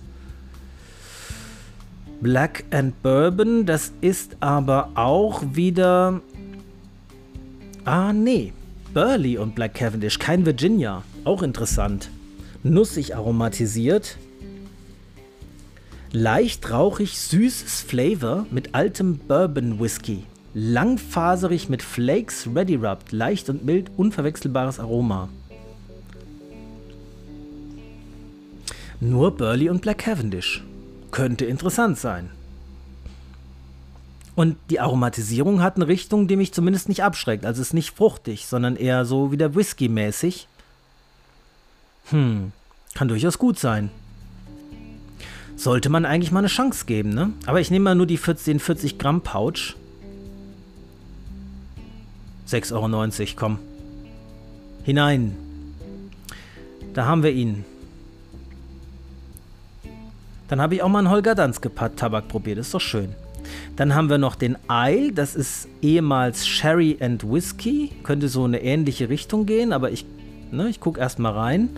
Der besteht aus Virginia, Burley, Black Cavendish und Orient und ist honigartig aromatisiert. Ja, nee, da bleibe ich doch bei dem Black and Bee. Und jetzt haben wir noch Golden Harmony, Mango und Vanille, ehemals. Also da bin ich schon raus. Brauche ich gar nicht mehr anklicken, Leute. Mango und Vanille. Kann ich mir nicht vorstellen, dass mir das schmeckt. Und dann haben wir den Original Tobacco. Mhm. Original. Original. Virginia, Black Cavendish und Orient nicht aromatisiert. Ja, könnte mir durchaus schmecken, aber ich glaube, da gibt es andere Tabakhersteller, die das attraktiver machen für mich, das zu probieren. Also da würde ich doch eher nochmal bei anderen Tabakherstellern gucken. Ich will lieber erstmal einen von Holger Danske probiert haben und bleibe wahrscheinlich bei dem einen, den ich eben in den Warenkorb gelegt habe. Jetzt ist hier nur noch der Ruby Melange, ehemals Cherry Vanilla, brauche ich auch erst gar nicht anklicken. Und Vanilla und Orange Sunny Delight lasse ich auch mal einfach unangeklickt, weil wenn er mal Vanilla und Orange hieß, wird er wahrscheinlich nach Vanille und Orange schmecken. Und ich kann mir nicht vorstellen, dass er mich wirklich überzeugt. Ich gucke jetzt doch nochmal rein. Vielleicht kommt ja wieder eine Überraschung und es ist nur Burley und Kentucky oder sowas. Aber nee, es ist ja wieder Burley und Black Cavendish bei dem einen und bei dem anderen bei dem anderen ist es Virginia Burley, Black Cavendish. Ja, nee, die beiden lasse ich erstmal weg. Also wir haben immerhin einen Holger Danske im Warenkorb. Und dann schauen wir uns noch die Violasen Selected Blends an, wobei ich einen Teil davon schon kenne. Und dann machen wir mit den Tabaken für heute erstmal wieder Schluss weil es gibt heute wirklich sehr viel zu Tee zu erzählen. Ich habe nämlich sehr, sehr viele Tees probiert aus dem Tee-Adventskalender und da will ich auch noch eine ganze Zeit lang drüber reden. Deswegen nur noch der Violasen Selected Blend. Und da haben wir einmal die Nummer 1 Standard Mixture. Nachfolger des Dannemann Original. Okay, Dannemann Original habe ich einmal probiert hat mich überhaupt nicht gecatcht, hat mich überhaupt nicht überzeugt. War gar nicht mein Ding. Aber wir schauen mal, nach was der so schmecken soll. Ja, Virginia Burley, fruchtig aromatisiert. Und zwar, ja, also ich lese mal die Beschreibung vor, da wird einiges klar. Neue Verpackung, selber Inhalt. Dies ist der Nachfolger des ehemaligen Dannemann Original, ehemalig Sweet Mango, der aus namensrechtlichen Gründen nicht mehr diesen Namen führen darf. Okay, dann wird er in die Richtung gehen von dem Dannemann Original. Da ich den kenne und überhaupt nicht mag, lasse ich ihn weg, überspringe ich ihn. Dann haben wir den Curly Flake. Curly ist ja nicht so meins guck mal gerade hier. Ja, das ist auch ein Curdy Flake vom Schnitt her. Rolled Flake. Karamellig aromatisierter Virginia. Kann gut sein, tue ich aber jetzt nicht in den Warenkorb. Der Maple Mixture, der interessiert mich schon länger. Den habe ich noch nicht probiert und ich kenne ja die Nummer 80, den Mahogany Mix, den habe ich ja ausführlich vorgestellt. Das lasse ich jetzt mal weg. Das ist ja dieser nach leicht Karamell und so ein ganz bisschen nach Kaffee schmeckender schöne Däne. Den habe ich auch immer noch hier. Wie gesagt, ich finde ihn sehr gut, aber nicht so gut, dass ich ihn aufgeraucht hätte bisher. Aber die Maple Mixture ist ja letztlich ein mit Ahorn aromatisierter, so richtig klassischer Däne eigentlich. Und der interessiert mich schon sehr lange. Den werde ich aber nicht hier bestellen, weil es den im Tabakladen in Marburg gibt. Wenn, dann werde ich ihn da kaufen. Ja? Aber den werde ich auf jeden Fall irgendwann noch probieren, weil ich glaube, dass W.O. Larsen so einen ganz klassischen mit Ahorn aromatisierten Dänen sehr gut hinbekommen kann. Und weil ich dem auf jeden Fall irgendwann eine Chance geben will. So, jetzt sind wir aber am Ende des Tabakshoppens erstmal wieder angekommen. Hier würde ich erstmal eine kleine Zäsur machen und gleich mit dem Tee weitermachen. Aber noch zum Abschluss. Interessant, fand ich, als ich, ich habe da am Anfang von geredet, ich gestern über gute Vorsätze nachgedacht habe, ist mir wieder eingefallen, dass ich schon seit längerer Zeit mit dem Tilo darüber rede. Tilo kennt ihr, wenn ihr die Sonderfolgen über die Comics gehört habt, dann kennt ihr den Tilo auch, dass ich generell in meinem Leben Qualität vor Quantität setzen möchte. Und ganz spannend war, gestern habe ich das Video von Ralf gesehen zu den beiden Tabaken Dark Moon und The Eagle. Und da spricht Ralf auch von Qualität vor Quantität an einer Stelle. Und ich habe gedacht, wenn ich jetzt heute von Qualität vor Quantität rede, dann klingt es so, als hätte ich dem Ralf jetzt nachgeplappert. Ja, tatsächlich deswegen habe ich es jetzt auch nicht gemacht am Anfang. Tatsächlich hatte ich den Gedanken auch zeitgleich, kann ja Zufall sein, ja. Weil ich habe einfach gemerkt, dass ich ähm, viel dazu neige, in letzter Zeit möglichst viel in meiner Freizeit unterzubringen. Ja, also möglichst viele Comics zu lesen, möglichst viele Bücher zu lesen und auch möglichst viele Pfeifen zu rauchen. Ja, es gab mal eine Zeit, so im Sommer, da habe ich gedacht, ein Tag, ein freier Tag, wo ich nicht wenigstens vier Pfeifen geraucht habe, der ist irgendwie nicht gut gelaufen. Ja, das hat sich, das habe ich jetzt nicht bewusst gemacht, sondern das war mehr so eine, so eine Sache, die sich so eingeschlichen hat, dass ich so gemerkt habe, ach, heute habe ich nur zwei Pfeifen geraucht, das war irgendwie kein guter Tag. Und das ist doch Unsinn. Das ist doch völliger Unsinn, ja. Und ein Beispiel, wir wollten heute frühstücken gehen und ähm, meine Freundin sagte, ich brauche noch so eine Dreiviertelstunde, bis wir los können. Und dann habe ich erst gesagt, na dann rauche ich schnell noch eine Pfeife. Vorher. Und dann habe ich gedacht, nee, das mache ich jetzt nicht. Weil jetzt eine Pfeife anzünden, wenn ich weiß, dass ich in einer Dreiviertelstunde losfahre, das wird wahrscheinlich zwar reichen, ja, aber dann bin ich nicht wirklich in Ruhe mit der Pfeife. Ja, dann, dann neige ich vielleicht dazu, die zu schnell zu rauchen oder sie zu hastig zu rauchen, weil ich weiß, ich habe nicht so viel Zeit, wie ich will. Deswegen habe ich mir vorgenommen, Pfeifen rauche ich nur noch, wenn ich wirklich richtig viel Zeit habe an dem Arm, also wenn ich sonst nichts mehr vorhab und praktisch nach hinten raus Open End ist, damit ich die in Ruhe in aller Ruhe zu Ende rauchen kann und auch mal ausgehen lassen kann, wenn sie zu heiß wird und mich da nicht irgendwie durchhetze. Und seit ich das so mache, rauche ich tatsächlich viel weniger Pfeife. Also ich rauche an normalen Tagen eine Pfeife am Abend, wenn alles rum ist, ja, wenn der Tag erledigt ist, wenn ich Arbeit und Sport und Einkaufen und Aufräumen und Haushalt und alles hinter mir habe und es ist schon irgendwie neun oder halb zehn, dann rauche ich noch eine Pfeife. Und es ist besser, als wenn ich irgendwie versuchen würde, noch eine zweite irgendwie um 17 oder 18 Uhr dazwischen zu schieben. Es ist besser, weil ich mich mehr auf diese eine Pfeife einlassen kann, weil ich die wirklich genieße. Mir ist nämlich aufgefallen in dieser Zeit, wo ich doch so vier bis fünf Pfeifen am Tag geraucht habe, dass ich zum Teil schon beim Rauchen der dritten oder vierten Pfeife ein bisschen ungeduldig geworden bin, weil ich gedacht habe, jetzt sitze ich hier schon wieder und rauche ne, und ähm, noch so viele andere Sachen, die ich eigentlich auch noch machen will. Und ich habe sie auch dann tendenziell etwas zu hastig und zu schnell geraucht, weil ich einfach nicht die Ruhe hatte dabei. Und jetzt, seit ich an einem freien Tag zwei bis drei Pfeifen und an einem normalen Tag eine oder vielleicht auch mal keine rauche, machen mir diese wenigen, die ich dann rauche, aber viel mehr Spaß. Und genauso ist es mit den Büchern.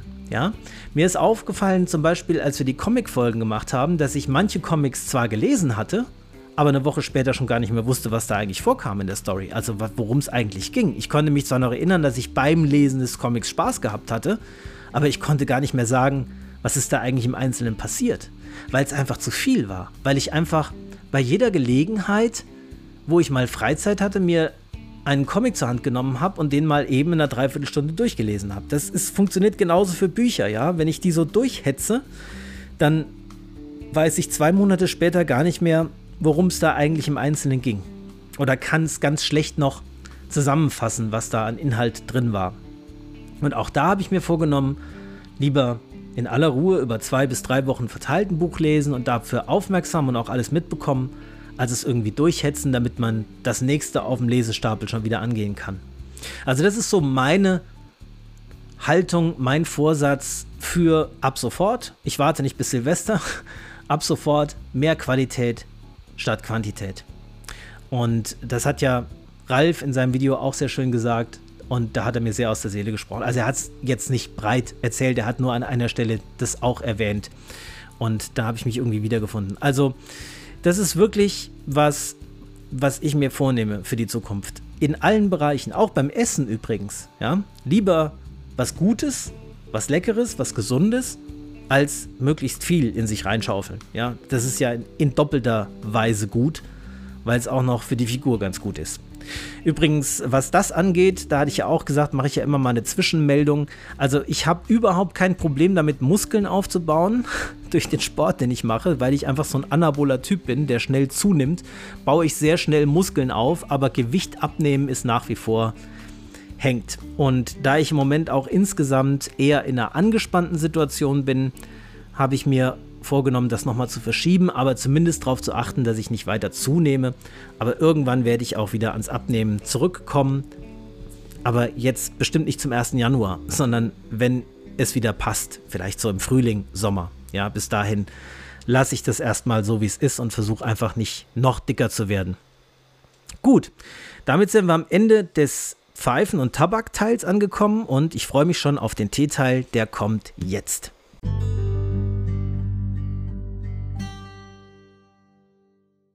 So, hier ist alles vorbereitet für die Verkostung von einem der Tees aus dem Adventskalender, nämlich dem von heute, vom 11. Dezember. Und das ist der Sapphire Gabba Oolong aus 2021. Wir steigen also direkt ein. Wir halten uns jetzt eine ganze Zeit lang auf dieser Seite auf, die ich da neu entdeckt habe, teewald.de. Nur so viel schon mal vorab. Wenn ihr euch über Tee informieren wollt, wenn ihr wissensdurstig seid, wenn ihr mehr über die Anbaugebiete, über die verschiedenen Arten von Tees, über die Zubereitung und alles Mögliche nachlesen wollt, dann schaut doch mal auf dieser Seite dabei. Ich bin nicht übrigens, ich mache, ne, es ist keine Werbung, die ich ja mache. Ich bin nicht von Teewald irgendwie angesprochen worden. Die haben mir nichts zugeschickt oder irgendwas mit mir abgesprochen. Ne? Die wissen gar nicht, dass es mich gibt, glaube ich. Aber ich finde diese Seite wirklich toll. Wenn ihr nämlich schaut, dann gibt es auf der Seite von Teewald auch einen Blog. Und wenn ihr den anklickt, dann habt ihr wunderbare Artikel. Zum Beispiel zu grünem Tee aus China, Japan und Korea. Dann zu einem Thema Fooding Silver Needle, VS Yunnan Silver Needle. Ich lese nur die Überschriften vor. Ja, also da geht es um Silver Needle Tee aus verschiedenen Regionen. Dann über Pu'er-Tee von Yunnan in die ganze Welt. Alles, was ihr über Pu'er-Tee wissen wollt, könnt ihr da nachlesen. Viel besser, als ich es euch erklären könnte, steht es da drin. Ja, da habe ich auch noch ganz viele Sachen beim Nachlesen rausgefunden, die ich selbst noch nicht wusste. Ja, Grüntees, Teezeit beim Mondfest sind die Überschriften. Die wunderbare Welt des Wu Yi Yancha. Also ganz tolle Artikel die, in diesem Blog. Und ich hatte ja letzte Woche gesagt, dass ich mir die verschiedenen Tees aus dem Tee-Adventskalender mal anschaue, jeden ausprobiere jeden Tag und euch nur von denen erzähle, die ich wirklich bemerkenswert finde. Ja, und ich fand sie alle bemerkenswert. Das heißt, wenn es euch interessiert und ihr dranbleiben wollt, werde ich euch jetzt zu jedem dieser Tees etwas erzählen. Ich habe mich ein bisschen vorbereitet, habe mir Notizen gemacht, damit ich nicht durcheinander komme. Die habe ich auch hier neben mir liegen damit ich auch nichts vergesse, was zu diesen einzelnen wunderbaren Tees zu sagen ist. Aber live nebenbei werde ich jetzt, wie gesagt, erstmal den Sapphire Gabba Oolong verkosten. Der Oolong, dieser hier, ist ein Ball Oolong, kein Leaf Oolong. Das heißt, es sind die Blätter einzeln in kleine Bällchen gerollt und getrocknet. Und bei Oolong sind es ja nicht die Blütenblätter nur, sondern etwas weiter unten vom Stängel, also etwas größere Blätter. Und wenn ihr Ball Oolong aufgießt, dann entfaltet der sich in so einer Art und Weise, das ist wirklich fürs Auge ein Genuss, weil diese kleinen, winzig kleinen Bällchen zu riesigen, also was heißt riesig, aber verhältnismäßig großen Blättern werden. Und Ball Oolong immer mit 100 Grad Wasser, naja, 100 gibt es nicht, aber 99, ne, also so heiß wie möglich aufgießen und beim ersten Mal wirklich ordentlich ziehen lassen, weil es dauert eine Zeit, bis das heiße Wasser diese kleinen Bällchen anfängt aufzulösen. Ich habe jetzt hier für den ersten Aufguss, das habe ich schon mal vorbereitet, eine Minute lang ziehen lassen. In dem Tütchen vom Adventskalender sind 8 Gramm drin. Man sagt bei Oolong, also Mayleaf sagt das und es sagt auch meine Erfahrung, sehr, sehr, sehr, sehr viel Teeblätter auf sehr wenig Wasser. Eigentlich so, dass die, die Kammer, in der man den Tee aufgießt, bei der Gong-Fu-Zeremonie schon fast überquillt. Also, dass kaum noch Wasser reinpasst. Ne? So, so müsst ihr euch das vorstellen. Zumindest am Ende, wenn die Blätter entfaltet sind, sollte wirklich kaum noch Wasser reinpassen. Man gießt praktisch das Wasser nur noch so um die Blätter rundherum weil Oolong einfach verhältnismäßig wenig intensiv ist. Ja, der ist auch, da müsst ihr auch keine Angst haben, dass der bitter wird, dieser Ball Oolong. Der wird nicht bitter. Ähm, da kann man wirklich ordentlich viel Tee nehmen. Und das sieht aber trotzdem, also wenig aus in der Kammer, weil wenn ihr 6 Gramm von Ball Oolong nehmt, das ist nur so, das sind nur so ein, zwei Teelöffel, wenn es hochkommt. Ja, und das reicht aber schon für 100 Milliliter Wasser. Ja, und ich habe jetzt hier wirklich nur ja, so die Hälfte meiner Kammer in diesem Teezubereitungskännchen, das sind ungefähr 100 bis 120 Milliliter genommen für diese 8 Gramm. Habe das, wie gesagt, beim ersten Mal erstmal eine Minute ziehen lassen. Man könnte es natürlich auch so machen, klar, beim Oolong geht es auch, dass man jetzt einen Aufguss macht, kurz ziehen lässt, 10 Sekunden und den ersten Aufguss wegschüttet. Könnt ihr auch machen. Ist kein Problem. Ähm, da geht jetzt auch nicht so viel Koffein verloren, weil in Oolong-Tee sowieso wenig Koffein drin ist. Also der ist nicht dazu geeignet, einen besonders wach und frisch zu machen. Das ist eher was für den Genuss. Ja, also es ist von der Wirkung her relativ schwach. Das heißt, da könnte man wirklich so vorgehen, bei dem Ball Oolong einen Aufguss 10 Sekunden ziehen lassen, wegschütten und erstmal ein paar Minuten warten, bis sich die Blätter unter der Hitze und der Feuchtigkeit ein bisschen entfaltet haben. Und dann so beim ersten Aufguss aber auch schon so 30 Sekunden, ja, also nicht zu kurz. Und dann schon bei jedem Aufguss so fünf bis zehn Sekunden mindestens länger. Ja. Aber ja, wie gesagt, ich bin bei diesen genauen Zeitangaben mittlerweile auch ein bisschen weicher geworden. Ich mache es auch oft ein bisschen nach Gefühl einfach. Ne? Oder ich gucke einfach, wie sieht der Aufguss. Ich habe ja ein Glaskännchen, keinen Gaiwan, aber selbst im Gaiwan könnte man ja die Deckel runternehmen und reinschauen. Also ich gucke einfach die Farbe des Aufgusses an. Ja? Das ist für mich so ein Anhaltspunkt dafür, ob er schon genug gezogen hat oder ob er noch ein bisschen braucht, ein paar Sekunden. Also, wie gesagt, das macht ihr ein bisschen nach Gefühl. Man kann da ja auch nichts falsch machen. Ja? Letztlich geht es ja darum, dass es gut schmeckt. Und da muss halt jeder ausprobieren, was für ihn gut ist. Die einen mögen es lieber so ein bisschen wässrig, blumig, die anderen mögen wirklich satt, intensiv, kräftigen Teegeschmack. Das ist ganz individuell. Ich habe jetzt hier schon den ersten Aufguss vor mir stehen und der Geruch ist, ähm, bevor ich das durchlese, also ich, wir gucken gleich, was auf der Seite steht, aber ich sage euch erstmal meinen Eindruck. Der, der Geruch ist sehr wie soll ich das beschreiben? Ähm, ich suche die richtigen Worte. Holzig ist es nicht. Ich sage immer, ja, malzig. Ich glaube, ich wiederhole mich mit dem Wort malzig manchmal bei Tee. Aber viele von diesen dunklen Tees sind einfach malzig. Also, das riecht jetzt wirklich, wenn man hier an der Tasse riecht, dieser Gaba Oolong, das riecht fast, als würde man an einem Karamalz riechen. Ja, an einem, an einem, an einem Bier, an einem, an einem Schwarzbier, also so ein Malzbier. Kennt ihr bestimmt alle. Habt ihr bestimmt schon mal getrunken. So riecht es. Also wirklich sehr, sehr ähnlich. Ja, und so ein bisschen halt dieses, äh, dieses leicht holzige, frische Teearoma noch mit drin. Und jetzt probiere ich mal. Ja. Oh, Oh, honigartig würde ich. Als Honig-Orange kommt mir in den Kopf, wenn ich das, wenn ich das trinke. Tatsächlich, also geschmacklich nicht so malzig, sondern wirklich süß, tatsächlich. Süß. Und jetzt so, während ich rede, steigt mir noch so ein bisschen mehr von diesem Orangenblüte, würde ich es am ehesten nennen. Orangenblütenaroma in die Nase. Ganz intensiv, relativ intensiv für so ein Ball Oolong. Die sind meistens eher relativ schwach und subtil vom Geschmack her. Aber der hier, da ist noch was drin. Ich, ich überlege gerade.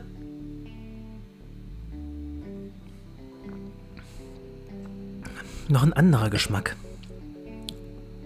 Vanille. Ja, eindeutig Bourbon Vanille. Also, der ist nicht aromatisiert, ne? Aber er schmeckt nach Honig, Orange und Bourbon Vanille. Da lege ich mich jetzt fest. Ja, so schmeckt dieser Gaba Oolong. Ähm, bevor ich den zweiten Aufguss mache, lese ich mal vor, was Teewald zu dem Tee schreibt. Äh, mir ist aufgefallen bei den Texten, die Teewald schreibt, das, das wirkt manchmal so, als wäre das aus dem Englischen übersetzt, weil das so manchmal so ein bisschen von, vom Sprachfluss her so ein bisschen eigenartig ist. Ähm, aber eigentlich ist es eine deutsche Seite, ja? Also wenn ich es richtig verstanden habe, ist diese Firma in Dresden ansässig. Naja, egal. Ich lese mal vor. Also, Ernte März 2021, Terroir Teegarten auf 1000 Meter über dem Meeresspiegel in Alishan. Dieser Teegarten ist in Taiwan als biologisch zertifiziert. Röststufe Mittel, Fermentationsgrad 55%, Fermentationsmethode anaerobe Gärung, GABA-Gehalt 235 Milligramm pro 100 Gramm. Was ist eigentlich GABA? GABA ist Gamma-Aminobuttersäure. Und GABA ist eigentlich ein Neurotransmitter. Das heißt, es ist eine chemische Substanz, die im Hirn hin und her fließt und die typischerweise für Beruhigung sorgt. Also GABA-Erge-Rezeptoren relaxieren, also entspannen Muskeln und führen insgesamt zu Angstlösen und sedieren, also beruhigen. Jetzt glaube ich nicht, dass wenn man GABA oral zu sich nimmt, dass das durch die Blut-Hirn-Schranke geht und auf das Gehirn so wirkt, dass wirklich Muskeln entspannt werden. Müsste ich jetzt nachlesen, ob das irgendwie funktioniert. Also es gibt bestimmte Medikamente, die auf GABA-Rezeptoren wirken und da sehr wohl sehr stark muskelrelaxierend und beruhigend wirken. Und das kennt ihr alle, habt ihr alle schon mal gehört, das sind die sogenannten Benzodiazepine. Also Mittel wie Valium, Tavor, solche Sachen, die super süchtig machen. Ja, sehr gefährliche Medikamente. Aber auch sehr, sehr effektiv, wenn es darum geht, Ängste zu lösen oder Muskeln zu entspannen. Also typische Einsatzgebiete sind vor Operationen, ja, um einem die Ängste zu nehmen, die man da hat. Das wird fast immer als Prämedikation abends vor der Operation gegeben, Benzodiazepine oder eben bei epileptischen Anfällen, ja, oder solchen Dingen. Oder auch bei wirklich ähm, ernsthaften Erkrankungen wie ähm, man einen Herzinfarkt hat, ja, zur Beruhigung, dass man da nicht noch zusätzlich Angst hat, da wird auch Diazepam gerne gegeben. Oder ein Einsatzgebiet ist auch noch im Alkoholentzug, ja, aber das ist nochmal was anderes. Ansonsten immer vorsichtig mit diesen Mitteln. Bei Ängsten so würde ich die nicht verschreiben, weil, wie gesagt, sehr schnell, sehr süchtig machend und lebenslange Sucht erzeugen, ganz schwer wieder von wegzukommen. Also falls euch mal ein Arzt irgendwie Tavor oder Valium aufschreiben will, ruhig nochmal nachfragen, ob das wirklich das Richtige ist. Ähm, manchmal ist es auch so, dass Ärzte da relativ schnell mit zur Hand sind, wenn jemand ein sehr ängstlicher Mensch ist, um ihn so ein bisschen zu beruhigen. Aber ich habe schon oft gesehen, dass äh, Leute dann doch das nicht nur bei Bedarf nehmen, sondern immer regelmäßiger, immer häufiger und da entsteht einfach viel zu schnell eine viel zu starke Sucht, die dann ganz schwer wieder in den Griff zu kriegen ist. Deswegen bin ich mal sehr vorsichtig mit diesen Medikamenten. Aber bei diesem Tee muss man natürlich nicht vorsichtig sein, weil dieser GABA-Tee wird mit Sicherheit nicht solch eine Sucht erzeugen. Da bin ich mir ganz sicher. Ja. Okay, jetzt lesen wir mal. Oriental Beauty. Ah, Oriental Beauty.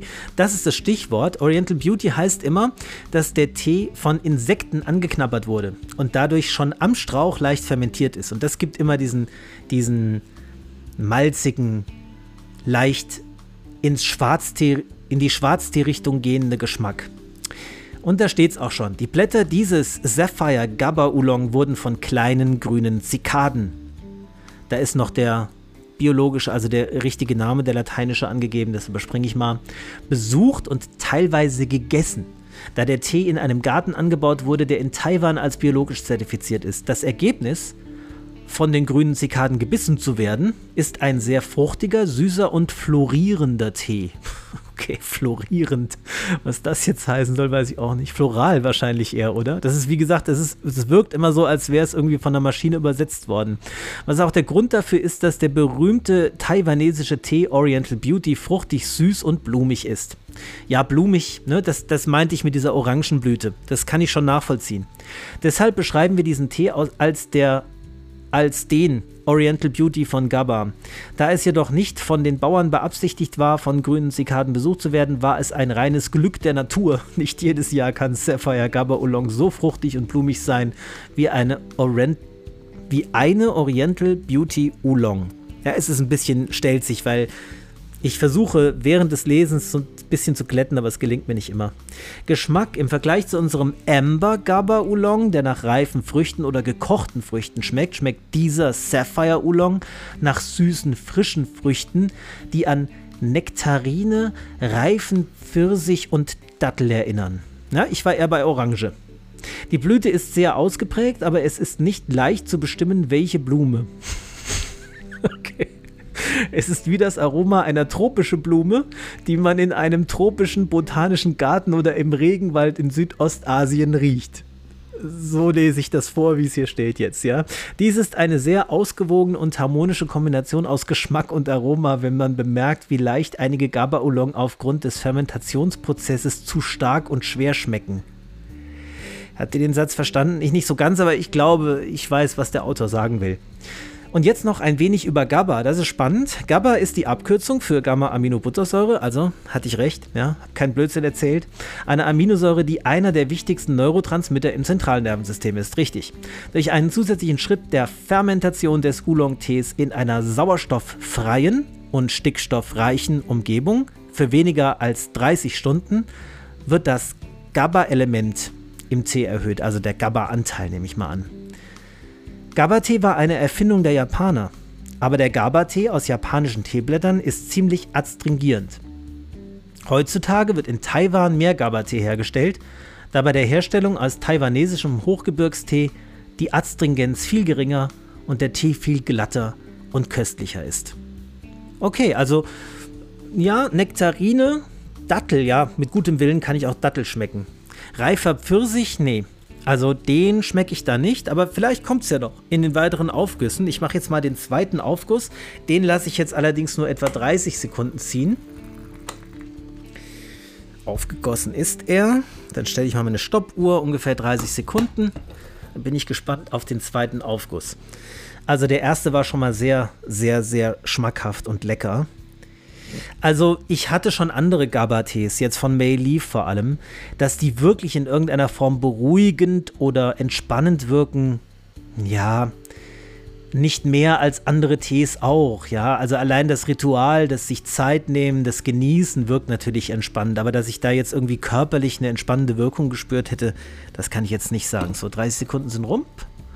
Und der Tee ist schon relativ dunkel von der Färbung her. Also so wie so ein Schwarztee eigentlich, wie man ihn kennt, von der Färbung her. Wirklich dunkelbraun bis rot. Oh, mein Kater will auch was haben. Na, Spyro? Das ist aber Tee. Bist du wirklich an Tee interessiert?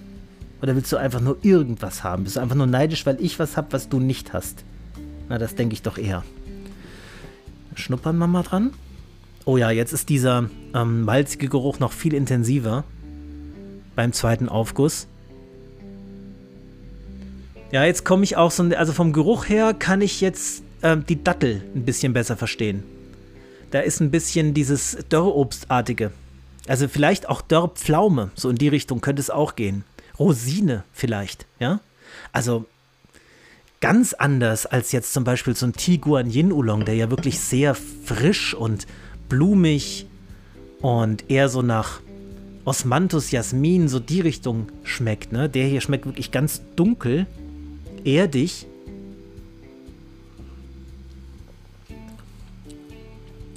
Oh, jetzt. Jetzt musste ich tatsächlich bei dem ersten Schluck ein bisschen an Ostfriesentee denken.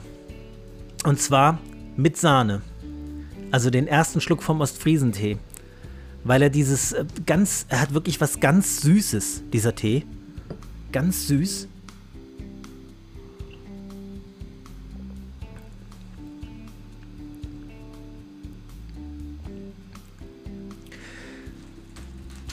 Hat jetzt aber auch etwas von einem typischen Assam-Tee und deswegen denke ich auch an das Friesentee. Deswegen erinnert er mich auch dran, weil er wirklich sehr nach fermentiertem, also nach schwarzem Tee einfach schmeckt. Aber viel weicher, überhaupt nicht adstringierend, überhaupt nicht bitter und überhaupt nicht trocken auf der Zunge. Sondern ganz mild. Aber sehr aromatisch tatsächlich. Also auch wieder ein richtig, richtig guter Tee. Dieser Tee-Adventskalender hatte noch keinen eins, einen, doch einen, einen einzigen Tee dabei, der mich nicht so überzeugt hat. Aber alle anderen waren wirklich richtige Kracher. Ja, der hat auch schon was Milchiges, dieser Sapphire Oolong. Was Sahniges. Ne? Also definitiv auch gut für Einsteiger geeignet, die jetzt noch nicht so viel Erfahrung mit Tee haben. Anderes Beispiel, Puer-Tees. Ne? Wenn ihr erst mit Tee anfangt, erstmal Abstand nehmen von Puer, würde ich euch raten. Das ist eher was, naja, einfach nicht, dass man, wenn man mehr Tee getrunken hat, Puer besser findet, als wenn man weniger Tee getrunken hat. Aber ähm, wenn ich jemandem, der noch nie Tee getrunken hat, in der Form, wie ich Tee trinke, wenn ich dem jetzt einen Sheng oder Schuh-Puer gebe, ist die Wahrscheinlichkeit einfach sehr groß, dass er sagt, nee, also das ist nichts für mich. Sowas trinke ich nicht. Dann, dann doch lieber der Teebeuteltee aus dem Aldi. Ja. Ähm, deswegen würde ich sagen, das ist eher was für jemand, der schon Tee-Fan ist, ja, den erstmal nichts wieder von Tee wegbringen kann. Puer. Aber dieser hier, der wäre sozusagen zum Ködern, zum Ködern von Leuten, die noch keinen Tee trinken, sehr gut geeignet, weil er, glaube ich, einfach jedem gut schmecken würde. Diese, diese Süße ist schon beeindruckend. Jetzt schnupper ich mal an den Blättern. Die Blätter haben sich jetzt auch schon ordentlich entfaltet, ja. Die nehmen schon gut drei Viertel der ganzen Teekammer ein, obwohl ich ja nur für die Hälfte, ja, also für 100 Milliliter Wasser aufgieße, sind die Blätter jetzt schon so entfaltet, dass die ganze 200 Milliliter Kammer der Kanne ausgefüllt sind. Ja, und der Geruch hat was Waldboden, ja. Waldboden, aber auf eine angenehme Art und Weise, ohne, ohne das Modrige dabei. Ja, und ich kann immer nur wieder wiederholen, halt malzig, ja, wie Malzbier. Also Karamalz. okay, ich werde den Tee noch weiter genießen, während wir die Folge aufnehmen. Ich komme aber noch zu den anderen Tees, die ich probiert habe, aus dem Tee-Adventskalender. Und der erste davon war, kleinen Moment, ich muss in meine Notizen gucken, war der 2014 Gong Mai weiße Tee. Ich gebe das mal hier in die Suchmaschine ein. 2014 Gong Mai. Das ist ein geagter, klar, weil er acht Jahre alt ist, weißer Tee. Der kommt daher in Tafeln. Also das erinnert an eine Tafel Schokolade. Der, der, der ist praktisch so gepresst, dass man so einzelne Stücke, so Rechtecke, da rausbrechen kann und dann aufgießen kann. Und so ein Rechteck hatte ich eben dabei.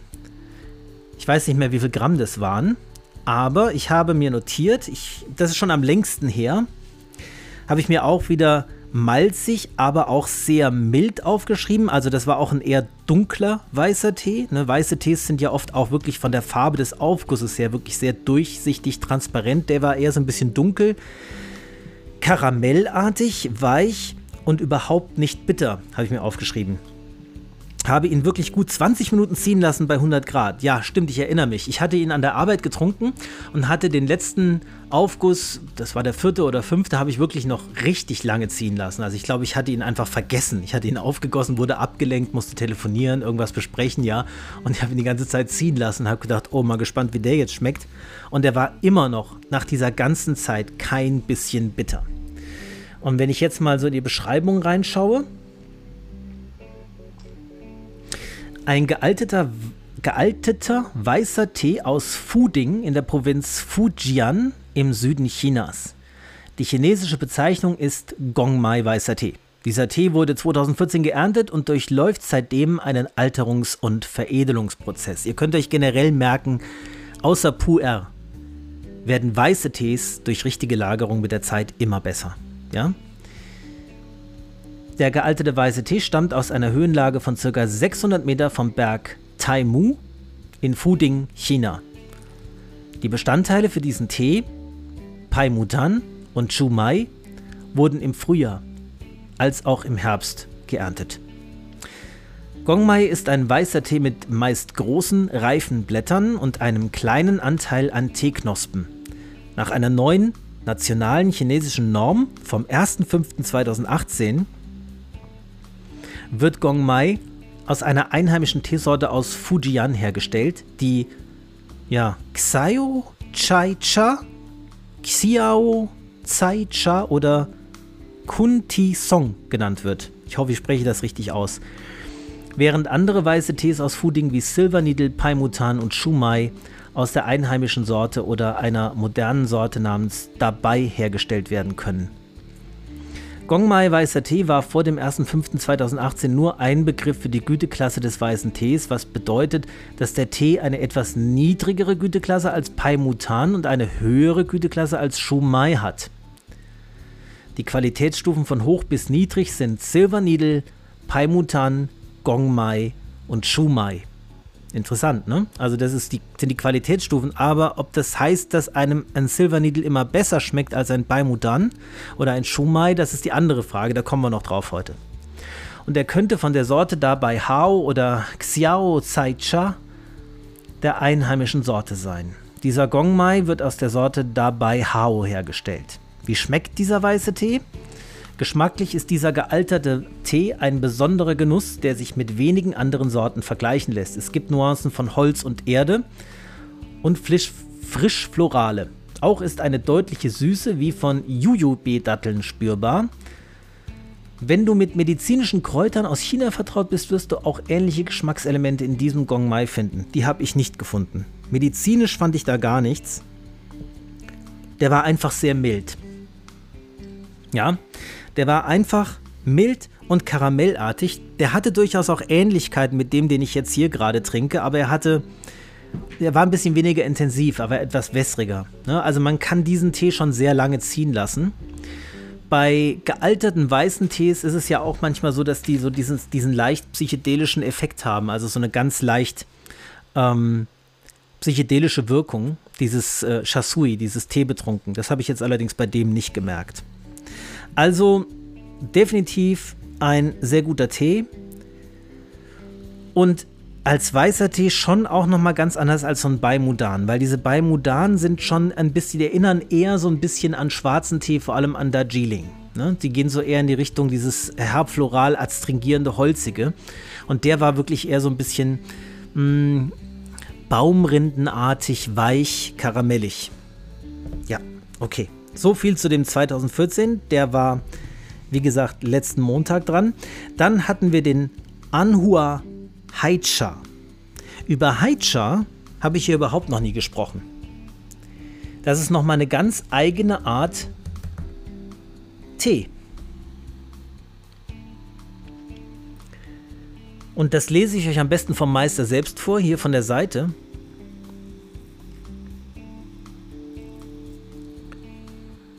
Ja, was ist ein Haicha? Haicha bedeutet wörtlich schwarzer Tee. Was die Menschen in Europa und Amerika schwarzen Tee nennen, ist eigentlich roter Tee. Echter schwarzer Tee ist nachfermentierter Tee. Dazu gehört Anhua Haicha und noch einer, den ich nicht aussprechen kann, äh, Guangxi Liu Bao Cha, den habe ich noch nie gehört, und Shu Puer. Ja, Shupuer haben wir schon viel drüber geredet. Anhua ist eine Grafschaft in der Stadt Yiyang, Provinz Huna, China. Die bergige Landschaft, die reich an Moränenfelsen und in feuchter Luft ist, bedeckt 82 Prozent des Landkreises Anhua. Die Region hat eine tausendjährige Geschichte im traditionellen Anpflanzen und Produzieren von Haicha. Der Name Anhua ist untrennbar mit Haicha in China und auf der ganzen Welt. Spannend ist auch, wie wird Anhua Haicha produziert. Blätter, die Teeblätter, werden nach dem Pflücken in der Pfanne angeröstet, gerollt und noch warm und feucht in einem kleinen Haufen gestapelt. Dort bleiben sie für 12 bis 24 Stunden zum Fermentieren. Der Prozess des Fermentierens nennt sich Wodui. Der Prozess ist der gleiche wie bei Puertes, für Puertes dauert Wodui mindestens zwei Monate.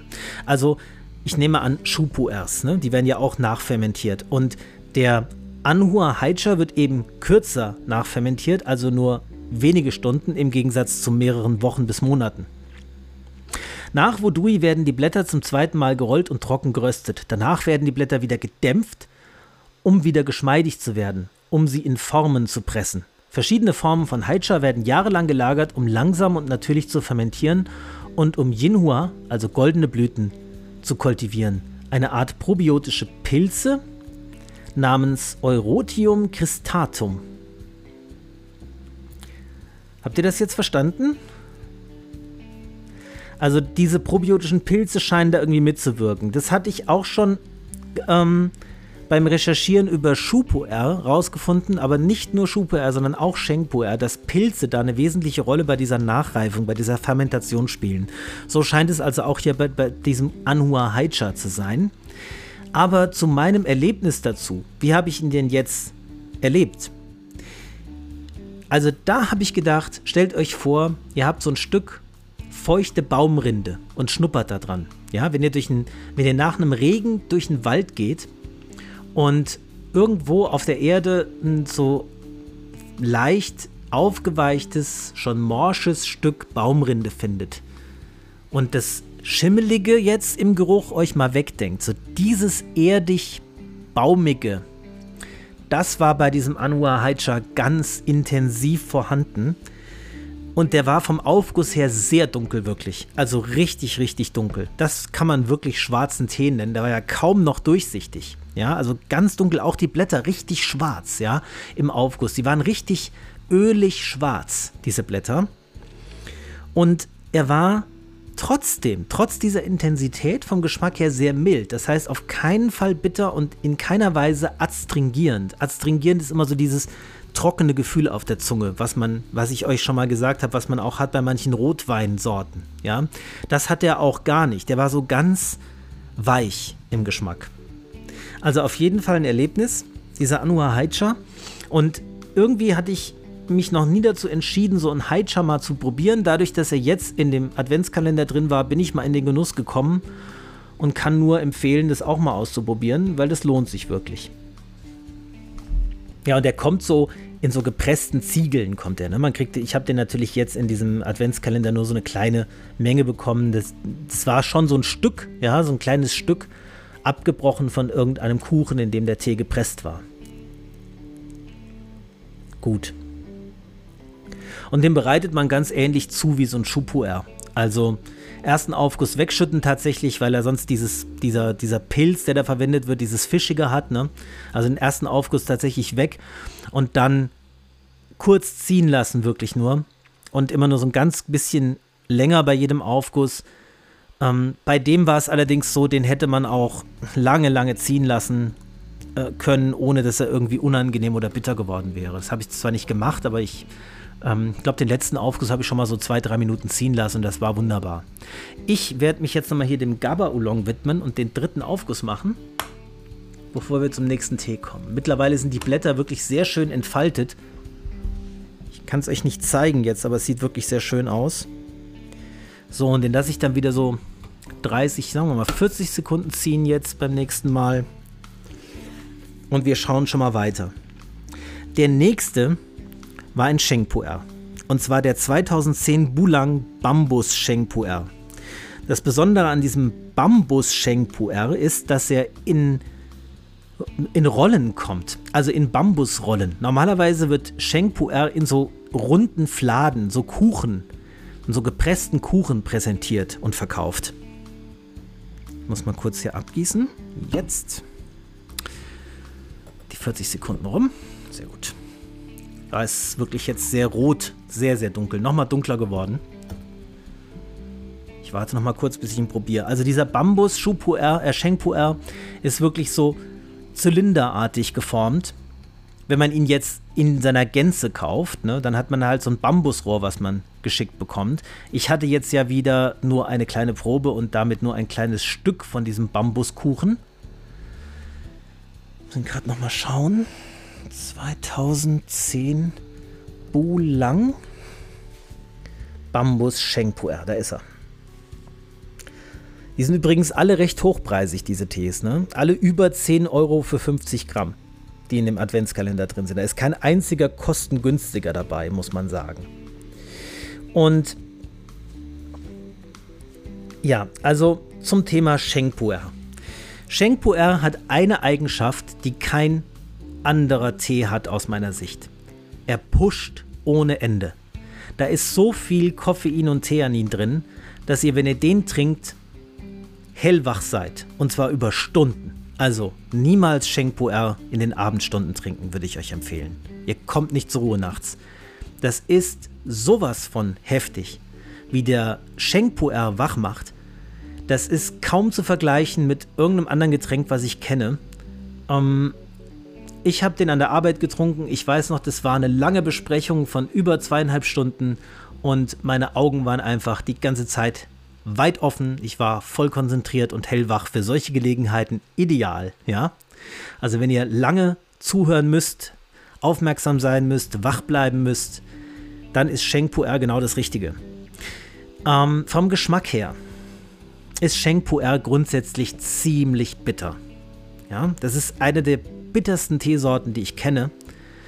Und da muss man sich auch erstmal ein bisschen rantasten. Bitterkeit hat ja die Eigenschaft, dass wenn man sie oft schmeckt, sich die Geschmacksknospen etwas dran gewöhnen. Das heißt, die Toleranzschwelle für Bitterstoffe wird, wenn man sie oft isst, niedriger? Nee, die Toleranzschwelle wird höher. Das heißt, man kann mehr Bitterkeit gut ertragen, wenn man oft bitter trinkt, isst. Ja? Das heißt, Sheng Puer, wenn man sonst nicht bitter in irgendeiner Weise zu sich nimmt, kann einen sehr überfordern. Bei diesem hier ging das noch. Ne? Aber, also ich lese mal vor, was hier steht und wie ich es erlebt habe. Ja? Also vom Geschmack her steht hier Aroma, Geschmack, erste Infusion und so weiter und so weiter und so weiter. Die erste Infusion ist etwas wässrig mit einer leicht fruchtigen Süße, die sich eher im Nachgeschmack bemerkbar macht. Es ist, als wäre der Tee gerade aus dem Schlaf erwacht, immer noch faul und schwach. Also faul wahrscheinlich im Sinne von träge. Faul schmeckt er nicht, also faulig war da gar nichts.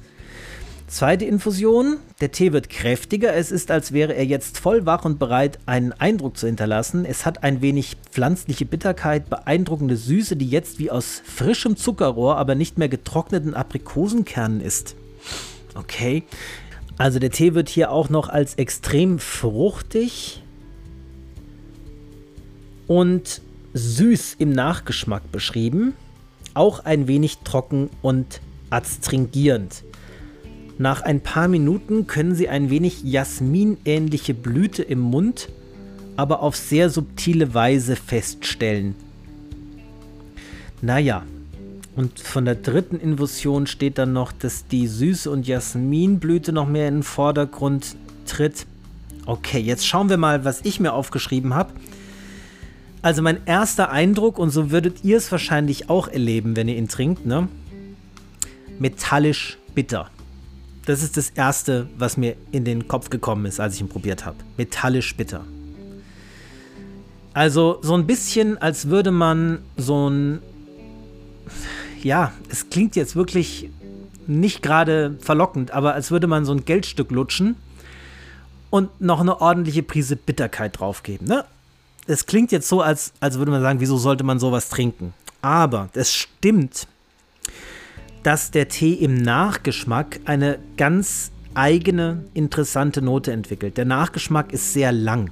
Ne? Also das, was am Anfang so beim ersten Trinken metallisch bitter schmeckt, verwandelt sich dann tatsächlich in so leicht florale Noten. Floral kräutrig. Und dieser Nachgeschmack ist so intensiv und so penetrant, kann man schon fast sagen, dass man, wenn man diesen Tee trinkt, diesen Geschmack irgendwie den Rest des Tages im Hinterkopf hat.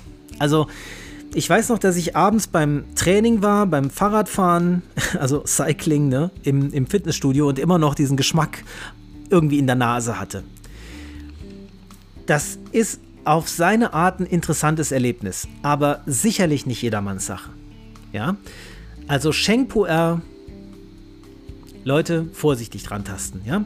Und ähm, dieser hier war aber noch wirklich so, dass ich sagen würde, den würde ich auch ein zweites und ein drittes Mal trinken. Ich würde mir keine 50 Gramm davon kaufen, aber ich würde ihn noch das ein oder andere Mal probieren. Jetzt springe ich mal weiter zu dem anderen Tee, den, dem letzten von gestern. Das war nämlich der Kutsu Shan Dansu Sheng Puer. Und bei Sheng Puer gibt es, das könnt ihr auch in diesem Blog ganz gut nachlesen, verschiedene Bezeichnungen. Zum Beispiel die Bezeichnung Gushu. Gushu bedeutet immer, dass der Teebaum von, oder die Teebäume, von dem der Tee geerntet wurde, mittlerweile ist die Grenze runtergesetzt worden auf mindestens 100 Jahre alt ist. Früher war das mal 300 Jahre und älter. Jetzt sind es nur noch 100 nach der neuen Definition, habe ich auch hier auf dieser Seite gelernt. Mm, das hier ist kein Gushu. Ja, obwohl, doch, hier steht, dieser Pu'er-Tee stammt von uralten Teebäumen Gushu aus der, ja, okay, also doch ein Gushu-Tee. Hätte ich jetzt aber nicht gedacht, weil ich sag euch ganz ehrlich, wonach dieser Tee für mich geschmeckt hat. Einfach nur nach bitterem Wasser. Dieser Sheng Pu'er hat einfach nur bitter geschmeckt. Da war sonst nichts. da war keine Nuance von irgendwas anderem als Bitterkeit. Hier steht in der Beschreibung nochmal ganz, also mehrfach drin, dass sich diese Bitterkeit, die man da am Anfang schmeckt, dann in eine unglaubliche Süße verwandelt. Das habe ich so nicht erlebt. Das kann sein, dass ich vielleicht irgendwie eine blöde Ecke von diesem Kuchen erwischt habe, ja, oder dass ich vielleicht auch irgendwas falsch gemacht habe. Ich will das nicht ausschließen, aber den würde ich jetzt nicht gerade weiterempfehlen, ja. Also der 2017 Kutsu Shan Shengpu R Dragon Pearl genannt, hat mich nicht überzeugt. Moment, das ist der falsche. Moment, Moment, Moment. Es gibt noch einen anderen Kutsu Shan Danzu Shengpu R. Das ist ja hier, da war ich bei dem falschen. Das war nämlich doch kein Gushu, genau. Ja, 2021. Kutsu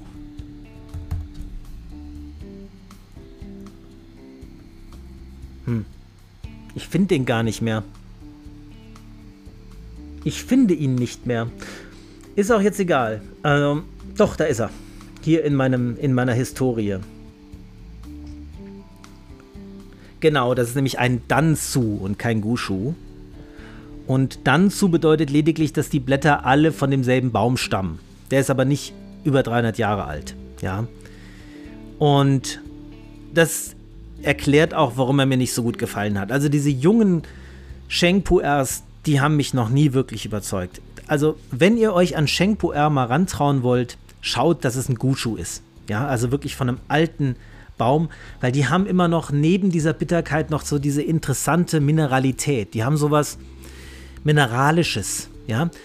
Ist ganz schwer in Worte zu fassen, was ich damit meine. Mineralisch wirklich, ähm, ja, fast schon salzig. Ja, aber so, als würdet ihr so, wisst ihr, wie nasse Steine riechen, wenn es geregnet hat und ihr habt so einen Stein, der gerade nass geworden ist. Dieser Geruch, den habt ihr auch in einem Gushu Shengpu R drin und den Geschmack auch. Ich muss übrigens zwischendurch mal wieder einen Schluck von meinem Gabba Oolong nehmen.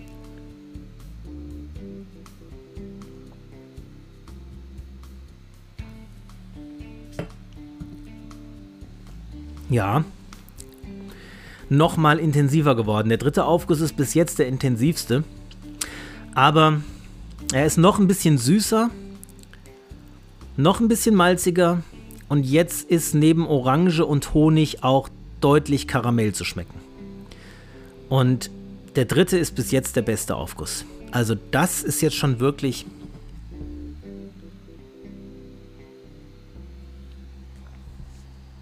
Ja, das überzeugt mich. Ja, und das ist dieser typische Insect Bite Oriental Beauty Geschmack. Okay, kommen wir zurück zum Adventskalender. Ich hatte noch einen, der hieß Australia Black. Australia Black. Müsste ich hier auch in meiner Suchhistorie haben, habe ich aber jetzt nicht. Das ist einfach ein Schwarztee. Genau. Und zwar, dieser schwarze Tee wird in Australien seit vielen Jahren mit zahlreichen Preisen ausgezeichnet. Es ist eine Mischung aus Frühlings- und Sommerblättern einiger japanischer Sorten, hauptsächlich Yabukita und Sayamakaori, die auf einer Plantage in den schönen Conondale Ranges im Südosten Queenslands, Australien angebaut werden. Und so weiter. Dieser Tee ging sehr in die Richtung von dem, den ich jetzt gerade trinke. Also auch wieder malzig. Ich weiß, ich wiederhole mich da. Aber nicht so malzig wie der hier, aber auch so in diese Richtung gehend. Dunkel, malzig und in keiner Weise adstringierend.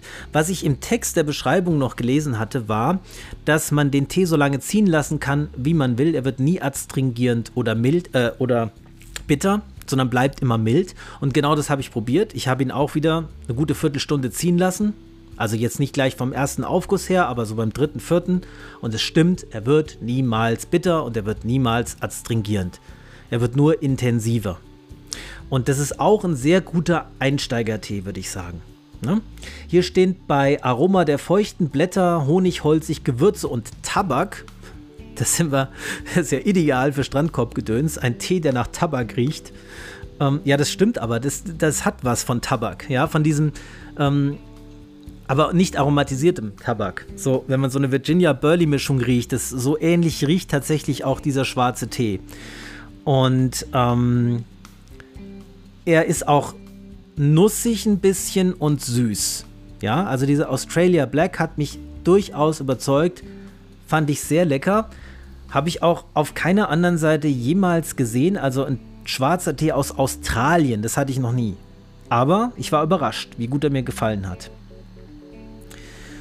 Und zu guter Letzt hatte ich noch einen Silver Needle. Und das war jetzt, wir lassen das mal, ähm, das war ein Silver Needle von vielen. Es gibt viele verschiedene Silver Needle weiße Tees und die heißen so, weil einfach der Tee aussieht wie so Tannennadeln. Ja, das sind so kleine nadelartige Gebilde, das sind einfach gerollte Blätter, die eben noch so ein bisschen weiß sind, weil sie diesen Pflaumen haben. Und das Besondere an Silver Needle finde ich immer, ist, dass durch diesen ganzen Pflaumenbesatz dieser Blätter es unheimlich schwer ist, diesen Tee aufzugießen, weil er ständig oben aufschwimmt. Man kriegt es kaum hin, dass, ähm, dass dieser Tee benetzt wird. Ja, der, der schwappt immer noch oben an die Oberfläche und schwimmt oben auf. Das sieht schön aus, ja, das ist ästhetisch sehr angenehm, aber nicht so effektiv. Also man muss immer sehr lange warten, bis die Teeblätter wirklich sich mit Wasser vollgesogen haben und ihr Aroma an das Wasser abgeben. Und dann ist das Aroma von Silver Needle Tees schon eher in die Richtung Grüntee wieder. Ja, also das ist eher so dieses Vegetabile, wieder so ein bisschen Brokkoli-Spargelartige, grüne, ne, grasige und wenig adstringierend bitterholzige, sondern ganz, ganz mild. Aber Silver Needle Tees sind natürlich teuer, weil sie auch einfach aufwendig äh, aufbereitet sind. Diese, dass diese Blätter da einzeln gepflückt werden, ist natürlich eine Riesenarbeit. Aber vom Geschmack her haben die noch, mich noch nie so richtig überzeugt, weil die einfach sehr, sehr wässrig schmecken. Also Silver Needle Tees haben kaum irgendein Aroma. Da ist schon was zu schmecken, aber also selbst wenn man nach Gong Fu Methode zubereitet und wirklich viel Tee auf wenig Wasser nimmt, bleibt es doch wässrig und nie wirklich voll und intensiv. Ja, Deswegen sind Silver Needle Tees gar nicht so mein Ding. Dieser hier war der 2021 Fuding Silver Needle. Ja, also ein, ein weißer Tee aus Fuding in China. Der war durchaus gut. Es war einer der besten Fooding, äh, einer der besten Silver Needle Tees, die ich je probiert habe. Weil er eben schon auch so in die Richtung dieses Grüntees ging und so ein bisschen so diese vegetabile Note noch mit drin hatte und damit irgendeinen Charakter hatte.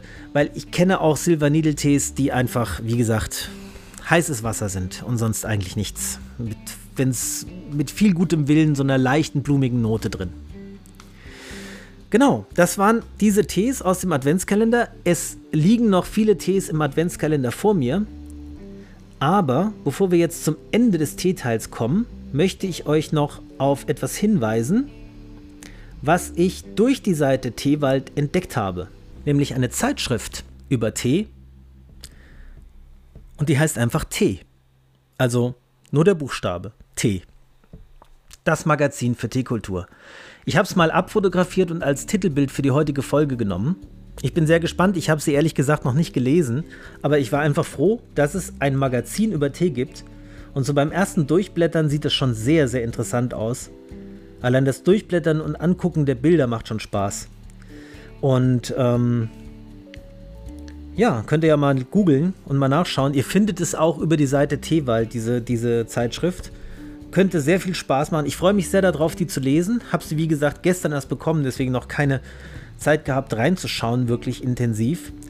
Aber ein Magazin für Teekultur, das hat mich sehr angesprochen. Und noch eine weitere Empfehlung, das hat jetzt weder mit Tabak noch mit Tee zu tun, aber ich habe mal wieder eine Buchempfehlung für euch. Ich weiß, es ist jetzt ein ziemlicher Themensprung, aber die wollte ich euch da lassen. Und zwar heißt das Buch Ganz gewöhnliche Monster. Von Miro heißt der Autor. Und das hat mich sehr überrascht, dieses Buch. Und ich glaube, dass das irgendwie in Form eines Kinofilms oder einer Netflix-Serie kommen wird. Weil das hat das Potenzial, wirklich für gewaltiges Bildmaterial was und für die breite Masse ansprechende Geschichten. Und so wie ich es verstanden habe, ist es auch nur der erste Teil von der Reihe, die jetzt anfängt. Ja, da wird noch mehr zu kommen. Und ihr könnt euch das so vorstellen wie eine Mischung aus Harry Potter, Star Wars und Herr der Ringe. Also es geht letztlich allein die, allein die Eingangsszene, ja. Eine junge Frau von 16 Jahren findet im Gras liegend ein herrenloses Baby mit einer toten Frau, die daneben liegt, wahrscheinlich die Mutter, ja, das blau leuchtet.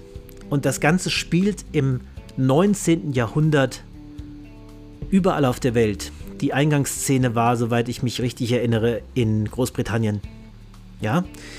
Und allein das, ja, eine junge Frau, also so fängt das an, ja. Eine junge Frau geht durchs hohe Gras und findet da im Gras liegend ein blau leuchtendes Baby und nimmt es mit, ja, um es zu retten. Und ähm, letztlich ist es dann unter anderem die Geschichte von diesem Baby, das später dann Marlow heißt, der ganz besondere Fähigkeiten hat, die sowohl schrecklich als auch wundersam und wundervoll sein können. Und es geht letztlich darum, dass es auf der Welt Kinder gibt mit Talenten, ja, so wird das genannt, also besonderen Fähigkeiten, was wieder so ein bisschen an die X-Men erinnert, ja, also so mutantenartige Fähigkeiten, also Kinder mit magischen Fähigkeiten sozusagen, aber es kommen auch Horrorelemente vor und es geht viel um die Frage gut und böse, weil da verwischen teilweise die Grenzen, ja, die Guten haben auch nicht nur gute Motive, dann gibt es einen besonders bösen, der erinnert mich sehr an Vader aus Star Wars. Der heißt Jacob Marber. Das ist so, ein, so eine große, dunkle Gestalt mit einem Seidenhut, der immer so Rauch und, und Ruß ausstrahlt um sich herum, wenn er auftaucht. Also magische Kräfte hat, der sehr an Darth Vader erinnert, finde ich. Und auch von seiner Geschichte her. Ne? Man wird natürlich auch rangeführt, warum ist der so böse geworden. Er hat auch seine Gründe. Der war früher auch nicht böse und ist erst böse geworden. Und es geht letztlich darum, dass diese Kinder mit den besonderen Fähigkeiten von einer Organisation in ein bestimmtes Institut in Schottland gebracht werden, was wieder an Hogwarts erinnert, ja, das Candale Institut, wo diese Kinder praktisch ausgebildet werden, damit sie ihre Fähigkeiten für das Gute verwenden. Ja, und da war eben dieser Jacob Marber früher auch. Das erinnert auch wieder an Tom Voldemort, ne, der auch mal in Hogwarts war, aber dann böse geworden ist aufgrund von verschiedenen Schicksalsschlägen. Und die Geschichte ist sehr komplex, spielt auf der ganzen Welt in verschiedenen Schauplätzen, New York, London, Schottland, Tokio, überall auf der Welt. Und das in dieser viktorianischen Zeit, ne? Ganz stimmungsvoll und sehr spannend. Kann ich sehr empfehlen. Ganz gewöhnliche Monster. Habe ich zufällig bei Thalia entdeckt. Ähm, lag da und ich habe mir den Klappentext durchgelesen, habe gedacht, das könnte was für mich sein und das Buch hat 800 Seiten. Ich bin jetzt bei Seite 600 und bin bis jetzt nur begeistert und kann nur sagen, schaut euch das mal an. Das wird vielleicht der neue Harry Potter. Könnte ich mir vorstellen. Bin ja mal gespannt, was in zwei Jahren davon zu sehen ist. Ich würde schätzen, da kommt was. Ja, entweder im Kino oder wie gesagt Netflix oder Disney Plus oder irgendwas wird da was auftauchen. Vielleicht wird eine Serie draus, vielleicht auch mehrere Spielfilme. Mal sehen. Gut, und damit sind wir jetzt auch am Ende der heutigen Folge von Strandkorbgedöns angekommen.